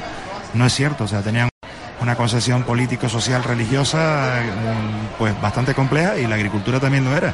Lo que pasa es que, claro, no contaban con arado, no, no contaban con animales de tiro, Ajá. sobre todo, o sea, lo que tenían que, que cultivar a mano, pero cultivaban, ¿no? Sí. Entonces, eh, los cronistas, sobre todo Abreu Galindo, nos, nos hablan de, de- de los vegetales, luego habla- hablaremos de los productos animales, de la casa y de otras curiosidades que te van a llamar la Sí, atención. Eh, sobre todo Abreu Galindo, que fue más- el más que trató el tema, pues nos habla de, de los cereales, ¿no? Sobre todo de, de la cebada, que llamaban tamo en casi todas las islas, y el trigo, que en Tenerife se llamaba irichen. Sí. Ahí hay una, una controversia, porque hay este, historiadores y tal que dicen que los guanches no, no conocían el trigo, sí que lo conocían porque existe, o sea, existe el trigo guanche y no es una especie, otro cereal que hay por ahí que le dicen trigo guanche, no, no, no, el trigo guanche era trigo. Y en mi, en mi familia hay una tradición de ir a ver todos los años el trigo guanche que crece silvestre en un sitio que se llama Siete Fuentes, entre los campitos y Taodio, mi familia era de por ahí, y en unas planaditas que hay allí crece, crece todos los años silvestre el trigo guanche, y es trigo, una variedad de trigo enana que yo la he visto, vamos, me- era la tradición de mi familia de ir a verla, ¿no? Y es un trigo enano, entonces me pasé un montón de años investigando a ver dónde procedía ese trigo hasta que ya lo dejé por imposible. Y en el 2001, en un viaje a Alemania, pues me encontré ese trigo sembrado en Alemania, ¿no? ¿Qué dices? Sí, sí. Y pregunté por allí, dice que era un trigo autóctono de esa parte al este de Alemania. Era un trigo autóctono de allí, ¿no? Entonces, hombre, yo tengo mi teoría de cómo pudo haber llegado aquí, ¿no? Tú sabes que los, los vándalos, que en su en alemán ar- arcaico se llamaban guanches, guanches, ¿te suena de algo? No lo sabía eso, ¿eh? Ah, pues en alemán. Los vándalos así mismo se llamaban guanches, con la D en medio. ¿Alemanes? Sí, sí, los vándalos. O sea, hoy en día en alemán actual se dice vándal, pero en alemán arca- arcaico se dice guanche, así como te lo estoy diciendo. Vaya. Pues ellos llegaron al Atlas, al Alto Atlas marroquí, bueno, y eso está documentado que llegaron, ¿no? Y, y de hecho en el Atlas hay, hay gente rubia con ojos azules que yo los tengo fotografiados, o sea, de aspecto nórdico, como aquí también los hay, ¿no? Entonces llegaron hasta ahí. Y, y claro, llegaron hasta ahí, llegaron su cultura material, sus animales y probablemente su- sus semillas, ¿no? Sí. Y de ahí perfectamente pudieron haber dado el salto aquí. O sea, porque la, la tribu Sanatas y las tribus Gomara que poblaron la Gomera eran rifeñas y, Atlas, y Atlanta, o sea, del Atlas, ¿no? De la cordillera del Atlas, ¿no? Y de ahí pudieron haber llegado aquí y pudieron haber traído ese, ese, ese trigo, ¿no? Esa variedad de trigo que ya te dije es un trigo enano, o sea, la espiga es un poquito más pequeña y el trigo es un poquito más pequeño, como de 75 centímetros, Ajá. más chiquitito que el trigo normal, 60 centímetros, una cosita así. ¿Qué te parece? la? Joder, qué bueno, tú. Luego, luego, aparte del trigo, o sea, hablando de, de vegetales, eh, se dice que, que, bueno, que solo conocían las legumbres, las guisantes, las lentejas, eh, las, las habas, eh, los chochos también probablemente. Pero a mí me extraña que siendo bereberes no conocieran, por ejemplo, la calabaza, las coles, los bubangos. Me extraña muchísimo, ¿eh? porque es la, la base de, fundamental de la alimentación de los bereberes, o sea, de los tallincas o los bereberes, son con esa, con esa, eh, eh, con esos vegetales, ¿no? Sí, sí, sí. Y a mí me extraña que no las conocieran, ¿no? Los cronistas no las nombran, pero es probable que las conocieran, ¿no? Entonces, ellos te hablan de legumbres y tal, que sembraban a mano, pero a mí, ya te digo, de hecho, bueno, los ñames, eh, que Sí, son muy conocidos sí. sobre todo en La Palma, y vemos que aquí los tenemos, los ñames. Aquí ñames, Sí, sí, en La Palma y, y aquí en Anaga, ¿no? Que, que, mm, ya te digo, es una variedad bastante complicada, ¿no? De, de cultivar, porque esos tardan, bueno, crecen solos en los barrancos, ¿no? Y eso Sí, tarda, sí. pues, como cinco años, ¿no? En dar el fruto, ¿no? Y, y también hacían productos vegetales, pues, eh, una serie de, eh, de raíces de lecho, por ejemplo, que se, que se, bien se secaban y se molían y tal, y una, eh, unas vallas, unas vallas que, que hay, por ejemplo, aquí en Anaga, hay muchas entre las carboneras y Chinamad, en la pista eso. Hay una especie de valla que la gente llama, por aquí no tengo el nombre, parrilla la llama, y, y- y tiene otro nombre que no me acuerdo. Pero eso es como una valla, es como un arbusto que echa unas vallas, de, te- puedo decir, violetas oscuros, ¿no? Que se vuelven oscuros y tal, que eso se mole y hacían, Sí. go- hacían gofio con eso. Sí. Entonces, e incluso hay gente que recuerda de, de probar ese el gofio ese de barrilla, ¿no? Que es hecho con, con esa, con esa, eso. Los productos, esos cuatro los productos vegetales. Si quieres ahora entrevistas a nuestros invitados Sí. y seguimos hablando Vale, de productos sí, animales. sí, sí, sí. Espera, no, cuéntame un poquito más porque me van a soplar una cosa de aquí que me vas a, me vas a, o si no, espérate, espérate, que estamos en el mercadillo del agricultor y vamos, y estamos en pre-navidad, ¿no? Y yo creo que vamos a adornar el árbol aquí nosotros un pelín, venga, hombre, un pelín nada más.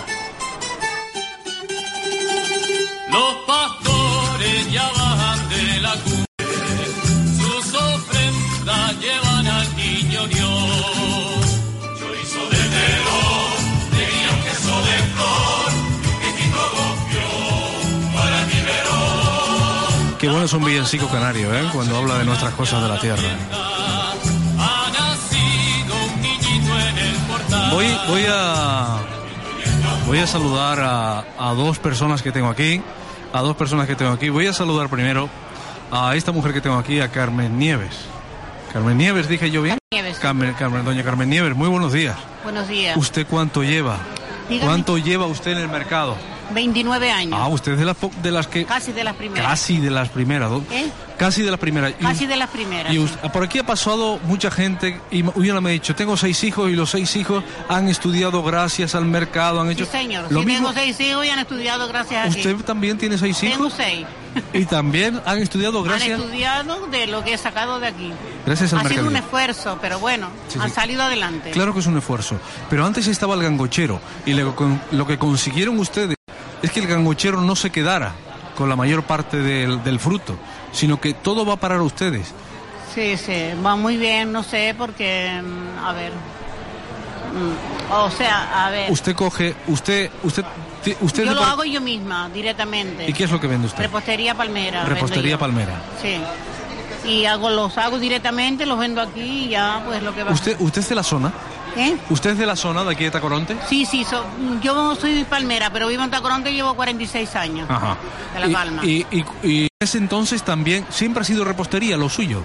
Sí, primero ama de casa y después ama de casa y después cuando empezó el mercadillo ya empecé con la repostería. Con la repostería Palmera. Palmera, sí. Palmera. Y en estas fechas es el momento clave de, de su negocio, de su puesto, en estas fechas navideñas o usted vende igual durante todo, el año. Todos los días del año. Siempre vende. Siempre, siempre, eso siempre. ¿Usted solamente trabaja para el mercadillo? O sea, Para lo- el mercadillo nada más. o sea, no vende fuera ni nada. Fuera usted no. usted lo, lo, lo fabrica, ¿no? Lo, cree, lo, lo produce, bueno, lo produzco yo misma, yo directamente y los vendo yo directamente. Y lo hace en casa.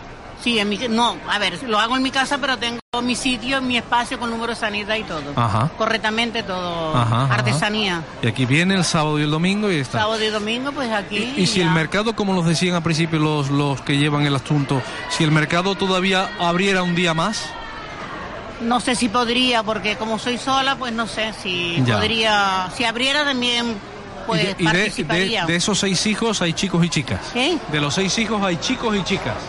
Dos varones y cuatro Y hembras. le echan una mano. A veces, ellos tienen su trabajo, pero si pueden me dan una mano cuando estoy acá. Además, Ajá. ellos tienen su trabajo. Eh, déjeme que salude aquí a don Agustín. Agustín, Agustín. don Agustín Herrera, muy buenos días. ¿no? Bu- buenos días, don Agustín. Buenos días. Usted es artesano. Bueno, artesano, artesano, fui carpintero primero. Ajá. ¿Y cuánto hace que lleva usted en el mercado? Pues yo empecé la carpintería en el año 51. ¿Y en el mercado? En el mercado pues hace como 8 o 9 años. Ajá. Lo que pasa es que mi mujer se me enfermó y para poderla atender, pues tuve que dejar el puesto aquí y atenderla a ella. Ajá. Y ahora volví otra vez. ¿Y cuánto, cuánto ella, se, ella se me murió Vaya. y entonces me lleva, después a mí luego me dio un infarto. Entonces el cardiólogo me dijo que yo siempre estaba, pues también se me murió un hijo, que fue carpintero.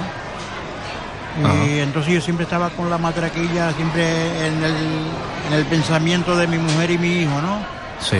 Y entonces el cardiólogo me dijo que buscara algo donde entretenerme. Y he seguido con eso hasta ahora. Ajá. Y, y eso le di- eso le entretiene, en realidad le Sí, sí, entretiene. Sí, claro. ¿Qué tipo de artesanía?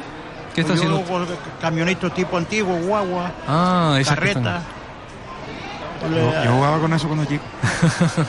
Sí, cositas de cosa típica antigua. Y ahora en Navidad eso sale. En Navidad, en Reyes, Bueno. sale, se vende.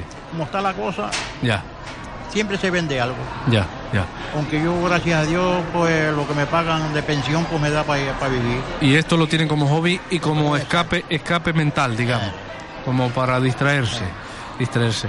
Usted ha visto, bueno, nueve años que lleva aquí, el, que el cambio habrá sido, habrá visto poco cambio en el mercadillo.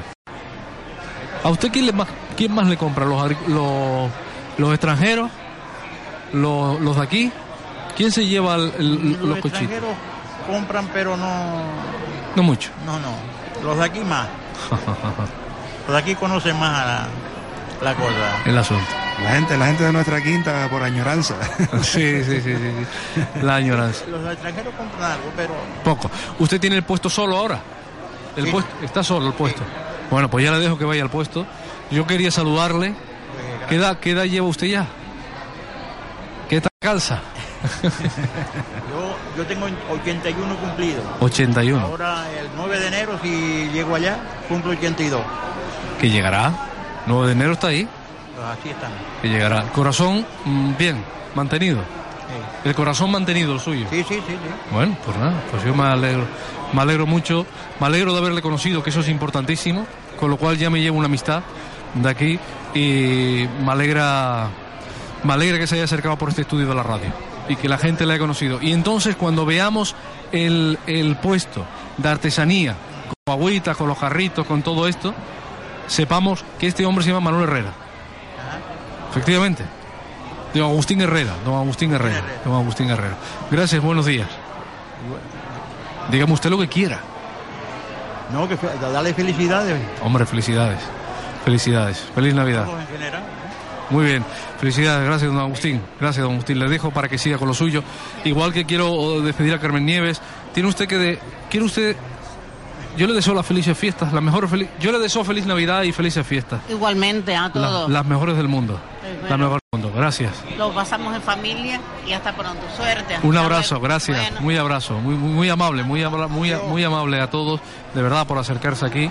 y, y por estar en este rato en este rato de radio. Gracias, un abrazo, un abrazo. Seguimos en el mercado, por aquí ya tengo, vamos a seguir hablando de lo nuestro, que ahora saludaré ya a Fernando Menese, que es el concejal de Agricultura y también tiene que ver con temas del deporte.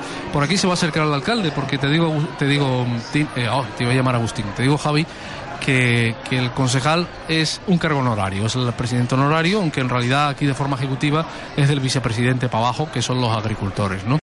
Y seguimos hablando de, seguimos hablando de la etnografía, seguimos hablando de estas cosas. Bueno, pues seguimos hablando de la alimentación, ya hemos tocado lo- los productos vegetales, ahora vamos a tocar los cárnicos, eh, que se limitaban principalmente pues a, a las ovejas, las cabras, o sea, en todo el archipiélago, ¿no? A los obricápidos, las ovejas, las cabras Sí. y, los, y los cochinos, ¿no? Los cerdos, ¿no?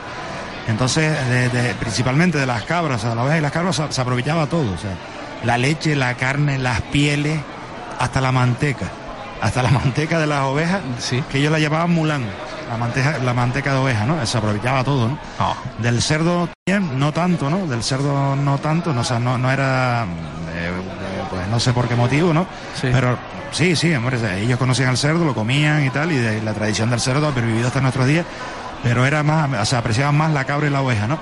Eh, los cerdos, muchos estaban asilvestrados, ¿no? Los cochinos negros canarios, ¿no? Estaban sueltos por ahí. De hecho, cuando vinieron los, los conquistadores se pensaron que eran jabalí. O sea, se pensaron que, sí, sí, que eran jabalí. Claro, ¿no? que y, en y realidad eran, Tienen eh, pinta eran animales de, vamos, eran, eran cerdos normales y corrientes negros, ¿no? Porque el, el cerdo blanco es un cochino Sí. albi- albino, ¿no? Sí, sí, Porque sí, al sí. tener más grasa y tal, pues es más apreciado, ¿no? Pero el cerdo normal que andaba por ahí suelto, ¿no? Ah. Ellos también lo, hombre, eh, obviamente también lo, lo- lo comían, como decimos, ¿no? Y luego, o sea, de los productos eh, eh, cárnicos, eh, también practicaban la caza, o sea, la cacería de animales, o sea, la- los guanches cazaban, ¿no? Sí. Y lo- los animales de, de caza, o sea, principalmente eran aves, eran pájaros, también cazaban otros animales de, lo que, de, de los que te comentaré ahora que te, te- a lo mejor te va a sorprender un poco. Eh, pues simplemente, o sea, principalmente cazaban la paloma, sea, tradición que ha pervivido hasta, hasta nuestros días, el cuervo, que aquí había muchísimos cuervos, ya han desaparecido, quizás nuestros jóvenes no han visto ninguno, pero yo me acuerdo de ver manadas de cuervos en las Mercedes. Aquí, porque en otras islas sí que hay. Sí, sí, en otras islas, sí. De Hierro, La Palma. Sí, sí, sí. En Tenerife me acuerdo yo de, de verlos en las Mercedes, o sea, manadas de cuervos y... y- O sea, el cuervo, el cuervo no es un pájaro, un, eh, no, no, es un- no se introdujo, o sea, ya estaba, No, no, ya, estaba ya- aquí, ya estaba nada, desde los aborígenes. Sí, sí, sí. Antes de la conquista. Sí, sí, sí, sí. De, de hecho lo cazaban y lo comían. El cuervo y en, y en esa donde se ha mantenido este animal, que creo, todavía creo que queden algunos, es por la zona de Teno, por ahí. Todavía hay cuervos por ahí. Lo que sí creo que ha desaparecido en Tenerife es el guirre, que también lo cazaban y se lo comían, el alimoche. Ahí está, ahí, ahí está, hay una, ya te puedo, ahí, hay- Tenerife me parece difícil. Yo donde lo he visto es en Fuerteventura porque todavía hay animales y todavía los, los, los cabreros, los ganaderos y tal, la- los animales, afortunadamente los animales que se les mueren o tal, los tienen unos sitios donde soltarlo para que lo- los guirres se lo coman, ¿no? Para que sale para alimentar a los guirres y que no desaparezcan, ¿no? Pero aquí, aquí creo que, que, no sé, a no ser que lo haya reintroducido, creo que ya ha desaparecido, ¿no? Entonces era uno de los animales que cazaba la pardela, de la que todavía existe la tradición del aceite de pardela, que es curativo, tiene propiedades curativas. Antes, aparte del aceite, se la comían también directamente. Y, y otro animalito, la codorniz, la codorniz canaria, que era otro de las que es muy difícil de cazar, pero que lo cazaban, ¿no? Lo de los huevos de codorniz en, en- que se comen por el norte no es una cosa reciente, eso ha existido toda la vida. Huevitos de codorniz guisados, eso, es una cosa que ha existido siempre. Y, luego, mm, claro, eh, no podemos hablar de la alimentación de las guanches sin hablar de quizás uno de los aspectos más importantes, el pescado, ¿no? Ya que había muchi- muchísima población que en invierno se trasladaba a la costa y, y, o sea, población que vivían directamente de la costa, ¿no? El pescado que consumían y que apreciaban, pues igual que lo mismo que hoy en día, o sea, eh, en Gran Canaria sobre todo era la sardina, ¿no? Cosa que aquí no había tan- más- tanta tradición, aquí era más el chicharro y tal. Y luego, pues la vieja, las morenas, yo qué sé, la- los sargos, las amas roqueras, una variedad de pescado que, que para pescarla, que es la saifía, para pescarla tenía que tener algún tipo de embarcación, porque esa no se pesca en la orilla, esa tienes que, que alejarte como mínimo 200 metros de la orilla para pescarla en la saifía, y sin embargo yo la conocía. Y bueno, los demás, galanas, cabrillas, samas, como te decía, hasta los peces verdes. Eh, un pez que era muy apreciado el romero, que ya está extinguido. Y luego los moluscos, ¿no? La lapa blanca, la lapa negra, lo- los, burgados, en fin, eh, los erizos, los cangrejos, todo eso, el pulpo. Bueno, el pulpo todavía no está dentro de los, de, este tipo de, pescado, ¿no? Pero todo eso se consumía. O sea, lo mismo que, hoy en día nos parecen manjares, a ellos se los parecía también. Y las lapas, eh, en concreto los concheros, en toda la, en todo lo, casi todos los yacimientos aborígenes existen concheros, donde queda la evidencia del gran consumo de, de- de lapas, ¿no? Que, que, que hacían, ¿no? Esto a lo mejor no era muy bueno para la salud, porque creo que el ácido úrico te lo pone por las nubes, ¿no? Y, y luego, bueno, en lo que en lo que te que- quería comentar antes, que, que tal vez te, te parece te, va- te va a parecer un poco raro, ¿no? Eh, entre los animales que cazaban eh, para consumir estaba la rata gigante. Una- un animal que se cree extinguido, pero que no está extinguido. Yo eh, recientemente vi una en, en el llano de los viejos. Es una rata enorme así, grandísima. Ah, cuando dices así, estamos en la radio. Eso es como un, eso es como un Yorkshire. Sí, sí, es enorme. Una Ya. rata enorme que es muy torpe, o sea, es, una- es un animal torpe. o sea, en realidad dice que no, se dice que no es exactamente una rata, sino está mezclado con, con otro. Bueno, especie de rata gigante. Sí, sí, con otro, otro tipo, o sea, no es exactamente una rata. ¿no? Sí, sí, sí, sí, sí. Pues esto en los yacimientos se, se- se han visto restos, ¿no? En- en- en- junto con otros restos de, Ah. de y tal, se han visto restos de, de ratas gigantes, ve que la, la cazaban y la consumían. Eh, otra que yo no he probado, pero en mi familia sí, el gato.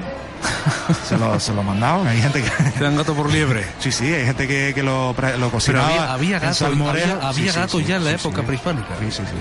Qué curioso. Había gente que lo hay gente que lo preparaba en salmorejo no hace mucho y tú- no notabas la diferencia. Lo te, vamos, te lo mandabas y te lo, te lo comías por, por conejo, ¿no? Y hay gente que lo preparaba bien. El gato y algo más curioso, el perro. El perro no solo era un animal de compañía, sino que en épocas de... Los canes se los sí, sí, en, bueno. época- en épocas de... de- de- No, vamos, no, de- los coreanos no tienen ningún problema no, con no, los los perros. coreanos, eso nada. Cuando yo me acuerdo cuando venían los coreanos se los llevaban ahí a la dárselo a los perros y ellos se hacían cargo de ellos. O sea, pero los guanches eran solamente en casos cuando de, de mucha escasez, ¿no? Donde le metían mano al perro, pero, pero vamos, lo, lo comían. Bueno, estamos aquí en el Mercadillo del Agricultor y has visto que nos han llegado ya dos nuevos invitados. Javi, gracias. Buenos días. Haz la compra, ¿eh? La compra. Hombre, es, es una cosa no que vamos a despreciar la es- oportunidad Es una cosa no es una no cosa que con algún es una- de la tierra, ¿no? Es una cosa que yo he hecho, ¿eh? al estar por aquí y es eh, que yo he hecho y que voy a seguir haciendo es llevarme las- ya las viandas para mañana, para Navidad, porque de verdad que las cosas saben muy distintas. Un abrazo. Bueno, feliz, un abrazo. Feliz Navidad. Feliz Navidad, les deseo felices fiestas a todos y feliz Bernayu también, a que, por- por así decirlo, ¿no? La primera luna nueva que celebraban nuestros antepasados, el Bernayu, Bernayu, primera luna. Nos escuchamos, nos escuchamos o nos hablamos el día 30, ¿eh? Un abrazo Para finalizar el año. Un abrazo, hasta luego. Feliz semana.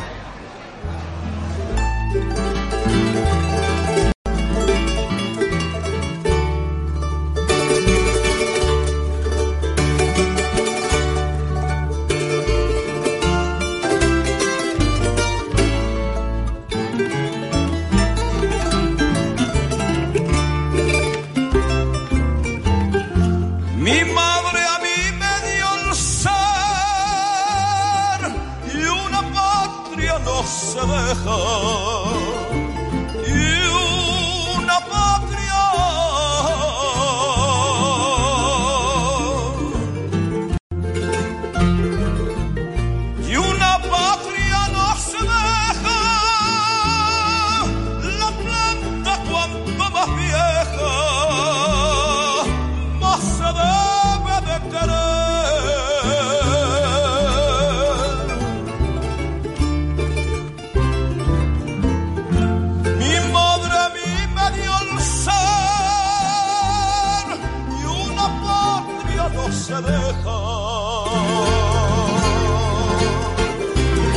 Estamos en la radio, estamos en otra mirada. Déjenme que hoy ha habido una media maratón aquí en, Tagoronte. Ha habido una media maratón. Hay un hombre que, que vive en la dualidad de ser concejal de deportes y concejal de agricultura. Yo no sé, no, bueno, pues ahora me, ahora me dirá exactamente, no, de comunicación. Sí, de hola. comunicación. Buenas tardes, Eh, Enrique. Yo te atribuyo deportes, pero por reminiscencia. Sí, sí, lo Ya. fui, pero en este momento no lo sé. Es verdad, pero vives entre la comunicación y la agricultura. Sí, muy bien, Y digo sí. la reminiscencia porque lo fuiste, no solamente porque lo fuiste, sino porque también estuviste en la radio haciendo deporte. De ahí me viene eso, de ahí me viene eso. Claro, yo, yo veo a Fernando Meneses y digo, este tiene que estar en deporte, como mínimo, ¿no? Pero no. Bueno, pero eh, protocolariamente déjame que salude a la persona que está aquí a, a mi derecha. Se ha sentado a la derecha no por ninguna otra cuestión, sino porque le ha tocado. Álvaro Dávila es el alcalde, de, el alcalde del municipio de Tacoronte, que estamos aquí, que bien nos acoge estupendamente. Es usted el presidente, digamos el presidente de turno, porque el que es alcalde le toca ser presidente del, del mercadillo del agricultor. Yo tengo que decir, porque yo sé que estaba usted también en este acto deportivo, lo que dije al principio, estoy encantado facilidades que nos ha puesto la gente del mercadillo para que hagamos el programa de radio. Esto es una idea que nació nosotros, queríamos hacer una cosa prenavideña, bueno, una cosa, un programa prenavideño, y dijeron, mira, lo que, lo que haga falta, ¿no? Y estamos estrenando además hoy un sistema de transmisión digital, que estamos como si estuviéramos en el estudio, tenemos la banda sonora del mercadillo para que la gente se lo crea, pero la verdad es que estamos como si estuvieras ahora mismo en los estudios centrales. Eh, ¿Qué supone para usted o qué supuso para usted o qué ha supuesto para usted el mercadillo del agricultor? Cuidado que por aquí ha pasado gente que ha superado esa respuesta diciendo, por ejemplo, diciendo, diciendo, diciendo, por ejemplo, pues mira, de aquí han salido seis hijos y los seis hijos han estudiado gracias al mercadillo, ¿no? Gracias a este sistema. Eh, llevo 31 años, nos contaban el otro día desde la fundación, y gracias a eso, hombre, no somos ricos, pero vivimos. Este sistema del mercadillo está, es la conclusión que voy sacando, está bien engarzado, bien engranado para que la gente viva, subsista y que en estos momentos de crisis siga viviendo, ¿no? Alcalde, buenos días. Hola, buenos días. Buenos días. El mercadillo del agricultor para Tacoronte es una institución posiblemente de las más importantes por varios motivos. Primero, que no debemos olvidar que Tacoronte es un municipio eminentemente agrícola. Claro. Como casi todos los del norte de la isla, aquí del turismo es imposible de vivir, pero de la agricultura sí. Y totalmente cierto lo que ha dicho los que me han antecedido. No se van a hacer millonarios, pero saben que se puede vivir. Y la prueba está que hay mucha gente que está volviendo a la agricultura en estos tiempos de crisis en los que el ladrillo ha desaparecido prácticamente, el turismo más o menos se mantiene, pero el número de puestos de trabajo también eh, hay dificultades para mantenerlo. Sin embargo, todos sabemos que de la agricultura se puede vivir, se puede vivir. También es verdad que se, se depende mucho de la climatología, pero bueno, esperemos que eh, siga el tiempo como ha, ha, empezado a estar en estos últimos años. Hemos tenido unos años de mucha sequía, pero este año parece que empieza a cambiar y bueno, esperemos que la situación mejore. Hemos tenido una cosecha de vino mmm, buenísima. Una calidad buenísima, brutal. Con sí, una sí. calidad, bueno, la información que yo tengo es que todas las bodegas las que están siendo calificadas por los especialistas, a todas les está dando la calificación de excelente, Oh. que hemos podido si además tenemos en cuenta que la media es que todos han cogido aproximadamente el doble de cosecha que el año anterior, aunque el año anterior fue muy escaso. mmm, la verdad es que algunos signos de esperanza hay en esta época en la que parece que es que se ha puesto todo el mundo para que las noticias Sí. sean neg- negativas. ¿no? Sí. Antes nos decía al principio de este programa eh, José Ángel, que es el vicepresidente, el agricultor, uno de los que está aquí vendiendo, ¿no? Decía, el mercado casi muere de éxito, porque efectivamente le dio una oportunidad a la gente a que pudiera darle de comer a los hijos y darle estudio a los hijos. Y esos hijos, que es lo que usted decía antes, ¿no? Se fueron. Dijo, "Vea, el campo a mí no me sirve de nada, yo me voy a la construcción, o me voy a esto, me voy a hacer lo otro. Y- y casi muere el mercado precisamente de los que le había dado de comer, ¿no? Ahora, eso posiblemente ya se esté... Claro. Ahí estamos recogiendo la caña. Esos fueron los años en los que parecía que todos íbamos a vivir, unos de construir los apartamentos y otros de comprarlos y, y revenderlos, pero claro, eso ha terminado explotando la burbuja y hay mucha gente afortunadamente volviendo a, a sus raíces y para un municipio como Tacoronte eso es muy, muy importante y para una institución como el Mercadillo también. Ya. La prueba que el Mercadillo ha sido un éxito es que ya lo han copiado muchos municipios, ya lo han copiado muchos municipios. Aquí en Tenerife ya ah, hay varios y todos con cierto éxito, porque hay uno en Tegueste, hay otro en La Guancha, y todos han ido copiando la fórmula de- del mercadillo de, de Tacoronte, que como usted muy bien ha dicho, ya son 31 años de, de vida que tienen. O sea que por supuesto que ha dado tiempo de que lo hayan atendido abuelos, hijos y nietos. Claro, pero hay que hacer las cosas muy bien para que la gente te tenga confianza, ¿no? En este, en este mundo de las redes, de internet, que hoy yo pongo ahora aquí una crítica del que el mercadillo me salió no sé cuánto, seguramente le resto un montón de clientes. Es increíble cómo en publicidad eh, te hacen más caso a un comentario que la propia publicidad, ¿no? Eh, eh, es, por eso digo, eh, engranar todo esto a estos agricultores, a esta gente que viene del campo y que ellos digan, pues sí, venga, vamos a hacerlo bien, tenemos que hacerlo bien por nuestro provecho.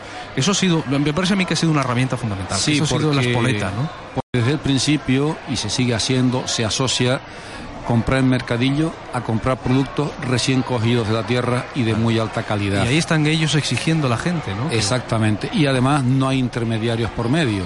Entonces, eso es una gran ventaja. Yo siempre digo que usted va y compra una lechuga el sábado en un, en un centro comercial, no voy a dar nombre, y la compra en el mercadillo, la del centro comercial el domingo, el lunes ya está un poco pachucha y el mercadillo le aguanta hasta el sábado siguiente Sí, sí, casi. sí, ¿no? sí, Esa sí. es la ventaja de que la lechuga esa se cogió esta mañana o ayer por la tarde. Claro. Y además es de primerísima calidad y no hay intermediarios ninguno y, por que, medio. y que lo decía don José, a José Ángel antes, ¿no? Eh, eh, eh, productos amables. Vamos a ver, cuando hablamos de productos amables, somos que yo cuido la tierra con productos amables. Vamos a olvidarnos de los fitosanitarios, olvidarnos de los pesticidas estos, y cuando yo le voy a poner un pesticida tiene que ser una cosa muy concreta, no sé. Y, y, y ahora él, él- estaba hablando antes del, del tema de la lucha biológica, que es muy importante, ¿no? Si mato una mosca, la mato con la otra mosca. Y al final eso da un rédito importantísimo. Sí, y, usted creo que viene de por ahí, de ese sector, y sabe de lo que le estoy hablando, ¿no? Bueno, mm, yo creo que los agricultores se han dado cuenta y lo saben que esa, ese precisamente tiene que ser la fórmula de- del éxito. Nosotros, nuestros agricultores no pueden hacer lo mismo que las grandes superficies que intentan que la lechuga la planta a las 8 de la mañana y me, me crezca a lo largo del día y a las 5 de la tarde estarla vendiendo. ¿no? Eso los agricultores saben que eso no es así, que lleva su proceso y que posiblemente hay que esperar un poquito de tiempo, pero al final se tiene la venta que se tiene aquí, se tiene el éxito, el éxito que se tiene y sobre todo el reconocimiento de la gente que sabe que aquí lo que se ofrece es calidad. Por eso viene la gente de muy lejos. yo, sí. yo siempre recuerdo, eh, lo voy a nombrar, a don Manuel Hermoso que me decía, yo los sábados tengo que ir a primera Aquí lo, vi- hora". aquí lo he visto yo los Claro, sábados, ¿eh? Porque él, él tiene como norma todos los sábados a primera hora, viene de Santa Cruz al mercadillo porque sabe que va a tener productos mm, recién cogidos de la sí, tierra sí. y eso no, lo, no te lo pueden ofrecer en cualquier No, sitio. no, no. Voy a saludar ahora a, su concejal, que eh, eh, Fernando Meneses es el concejal de comunicación, de agricultura, en un pueblo netamente agrícola. Eso es una tarea, amigo, una tarea ardua, ¿eh? Eso es un privilegio. Eh, efectivamente, Tacoronte es un pueblo agrícola, eh, ganadero también, pesquero. ¿Eh? bueno, porque para algo tenemos bueno. el barrio del PRI Bueno, ya te- estás escuchando los gritos de la pescadera. Bueno, estás escuchando la llamada de la pescadera, La ¿eh? pescadera Ahí, eh, anunciando el pescado fresco del el PRI. ¿no? que eso es una cosa muy de Tacoronte. Yo, de Tacoronte. yo, yo que me ando el casco de Tacoronte, a- entre semana oigo a la mujer ahí, dale que te pego. Sí, sí. Qué bonito. Por eso digo que es un privilegio mm, eh, compartir, digamos, estas, estas tareas a las que me ha encomendado el alcalde en este mandato.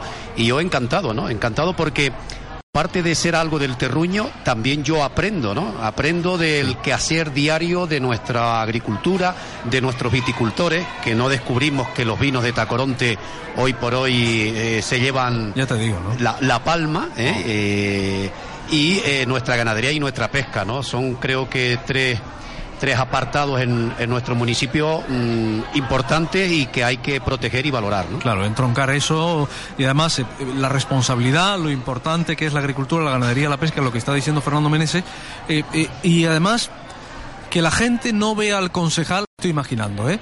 como un ente extraño que entra ahí, como un virus que entra ahí a fastidiarles, no, porque ahí tendrás que navegar en muchas aguas, ¿no? Decir, oye, ¿cómo se están haciendo las cosas? ¿Se están, están haciendo bien? Yo vengo aquí para mejorarlas. Voy a intentar para mejorarlas. Y como mínimo para aprender y después aportar, ¿no? Eh, Es un sector muy delicado ese. Sin duda, ¿no? Y más por los tiempos que, que estamos viviendo y, Uf, y sufriendo, ¿no?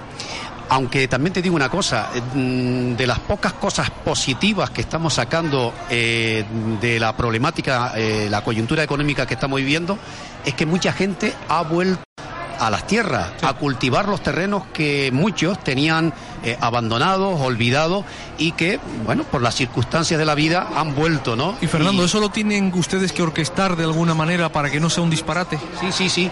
Hemos creado lo que denominamos un banco de tierra para todas aquellas personas que tienen eh, fincas mm, de unas dimensiones importantes, incluso también pequeñas, que no las estén cultivando, que no las estén utilizando y que tenga la oportunidad de facilitársela a cualquier otro vecino que sí quiera trabajarlas. Con lo que se cumple dos opciones. Una, eh, el propietario no tiene el terreno abandonado y la gente que quiere trabajar y ganarse la vida en, en la agricultura, pues tiene ahora la, la oportunidad de hacerlo. El ayuntamiento es un mero mediador donde eh, intenta poner de acuerdo a, la- a las dos partes y te puedo decir que a día de hoy el Banco de Tierras de Tacoronte es, eh, ha incorporado, digamos, a 26 personas eh, que ya están cultivando terreno de otros propietarios con lo que se están Y, y ese- perfectamente ganando la y vida. el propietario de esas hectáreas recibe, ¿qué recibe a cambio el propietario? No solamente que le cultiven, algo recibirá a cambio. Sí, Un alquiler, eh, un ponernos de acuerdo, ¿no? Eh, Ah. la cuestión consiste en ponerse de acuerdo. Hay propietarios que por el simple hecho de que sus terrenos no estén abandonados, se dan por contentos y satisfechos de que, de que lo estén cultivando otros. Luego hay quienes eh, piden a, a cambio algo, ¿no? Bueno, pues esa es la, la misión nuestra de ponernos de acuerdo, las, tres, las dos partes más el ayuntamiento que, que intermedia, para que eh, el terreno no esté abandonado y que la gente los pueda aprovechar. Y alcalde, ¿queda terreno todavía por meter en el banco de Sí, tierra? sí, nosotros en los últimos, en el, en el último año hemos logrado colocar, buscar bueno. gente que trabaje en unos 100.000 100.000 metros cuadrados. Eh, tenemos todavía 300.000 metros más que nos han ido ofreciendo, porque esto en realidad son tierras que la gente por edad o porque se ha cansado ha decidido de dejar de cultivarla y nosotros lo que se nos ha ocurrido es que podemos encontrar por otra parte gente que no tenga la capacidad económica para comprar un terreno, pero sí esté dispuesto a trabajar la, la tierra. Y entonces, como bien ha dicho el concejal, nosotros hacemos es de intermediarios poner en contacto a quien tiene tierra y no puede o no quiere cultivarla y a quien no tiene y si tiene ganas de trabajar y cultivarla. Y, eh, eh, ese es un poco el funcionar, el, Y la, la funcional del Y. Fernando, ¿esa gente cultiva para sí o para venderlo? ¿Cómo coloca después Sí, el producto? Esa gente cultiva para vender. Luego hay otro, otro capítulo aparte que estamos poniendo en marcha y a principios de, de- de año eh, va a estar ya en funcionamiento, que son los huertos urbanos ecológicos comunitarios. Eso sí son parcelas eh, municipales, terreno municipal, que lo hemos eh, acondicionado para que la gente del municipio, ahí sí que pedimos que sean exclusivamente empadronados en Tacoronte, se le facilite una parcela aproximadamente de unos 35 metros cuadrados para eh, cultivar de forma ecológica y para el autoconsumo. Esas parcelas sí son para el autoconsumo, ¿eh? para que el alimento de casa llegue y además en las condiciones óptimas que, que el propio arrendatario, digamos, eh, utilice, siempre de forma ecológica, y luego en lo que yo te decía antes, el banco de tierras, que eso sí es para eh, ganarse la vida vendiendo el producto donde, donde quiera. Donde quieran. Donde, donde quieran, no tiene que ser en el mercado Tacoronte ni en el mercadillo, sino donde quieran, ¿no? Porque, que lo vendan. Eh, claro, eh, está diciendo alcalde una cosa, Fernando, muy importante, el tema de los huertos ecológicos para el consumo propio. ¿Cuál es la realidad social ahora mismo del municipio? Estamos, como todo el norte de Tenerife, con un número muy alto de parados. Yo siempre digo, es una frase que me habrán oído ya los oyentes, que un solo parado es mucho. Pero cuando tenemos la cantidad que tenemos ya mm, es demasiado y es mm, desgraciadamente muy triste el ver familias que van por el ayuntamiento que incluso nos dicen si yo no vengo a pedir ayuda, yo lo que quiero es que intente conseguirme trabajo.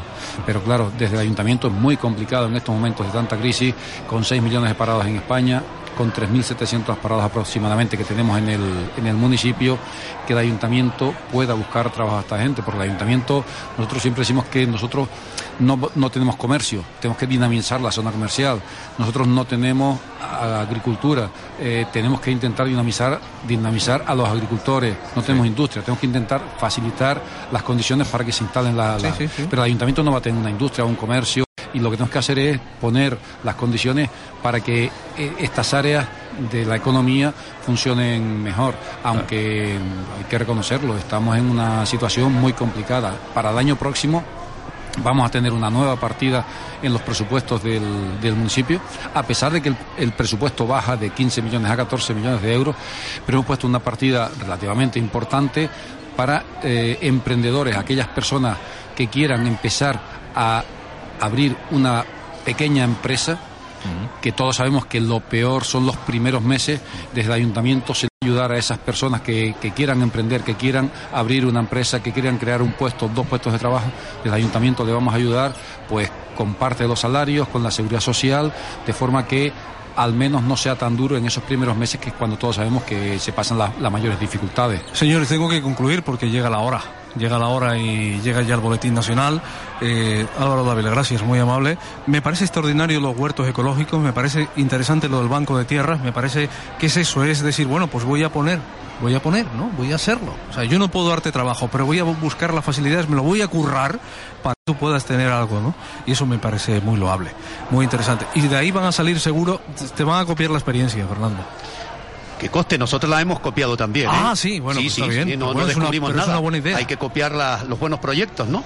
Y te puedo decir que eh, vamos a tener a disposición 44 huertos urbanos y prácticamente ya en ese mismo número hay de solicitudes para que sean adjudicados en, en- en los próximos días. Bueno, muy bien, gracias. Gracias Eh, también al, al vicepresidente del, del Mercadillo. Nos volveremos a ver, esta experiencia hay que volver a repetir. Te lo agradezco muchísimo. José Ángel. Tienes las puertas abiertas para cuando quieras. José Ángel García, gracias por te estaba moviendo ahí con un jabato buscando gente y yo te lo agradezco. Un abrazo. Aquí tenemos que volver a hacer el programa. Tranquilos. Solamente quiero sacar la radio a la calle. No quiero nada más que salir a la calle, pero en el mercado, por ejemplo, que es un estudio formidable, y traer aquí a mi gente, a nuestros invitados, y que en vez de tener las paredes del estudio tengamos el aire del mercadillo del agricultor. Faltó el vasito de vino, quizás, ¿no? Eh, sí, es verdad, José Eh, Ángel. Lo siento, no estás aprobado. Bueno, señoras y señores, nos vemos. Un abrazo fuerte. Ha sido otra mirada hoy domingo en pre-Navidad. Con lo cual, feliz Navidad, felices fiestas. Desde Tacoronte, desde el mercadillo del agricultor, le seguimos queriendo. Feliz Navidad. Socavar presuntamente la credibilidad del independentismo. Una complicada trama que después les explicaremos, que se resume en que policías de a pie, periodistas y miembros del Partido Popular estarían utilizando informes no oficiales para desacreditar a la clase política, en especial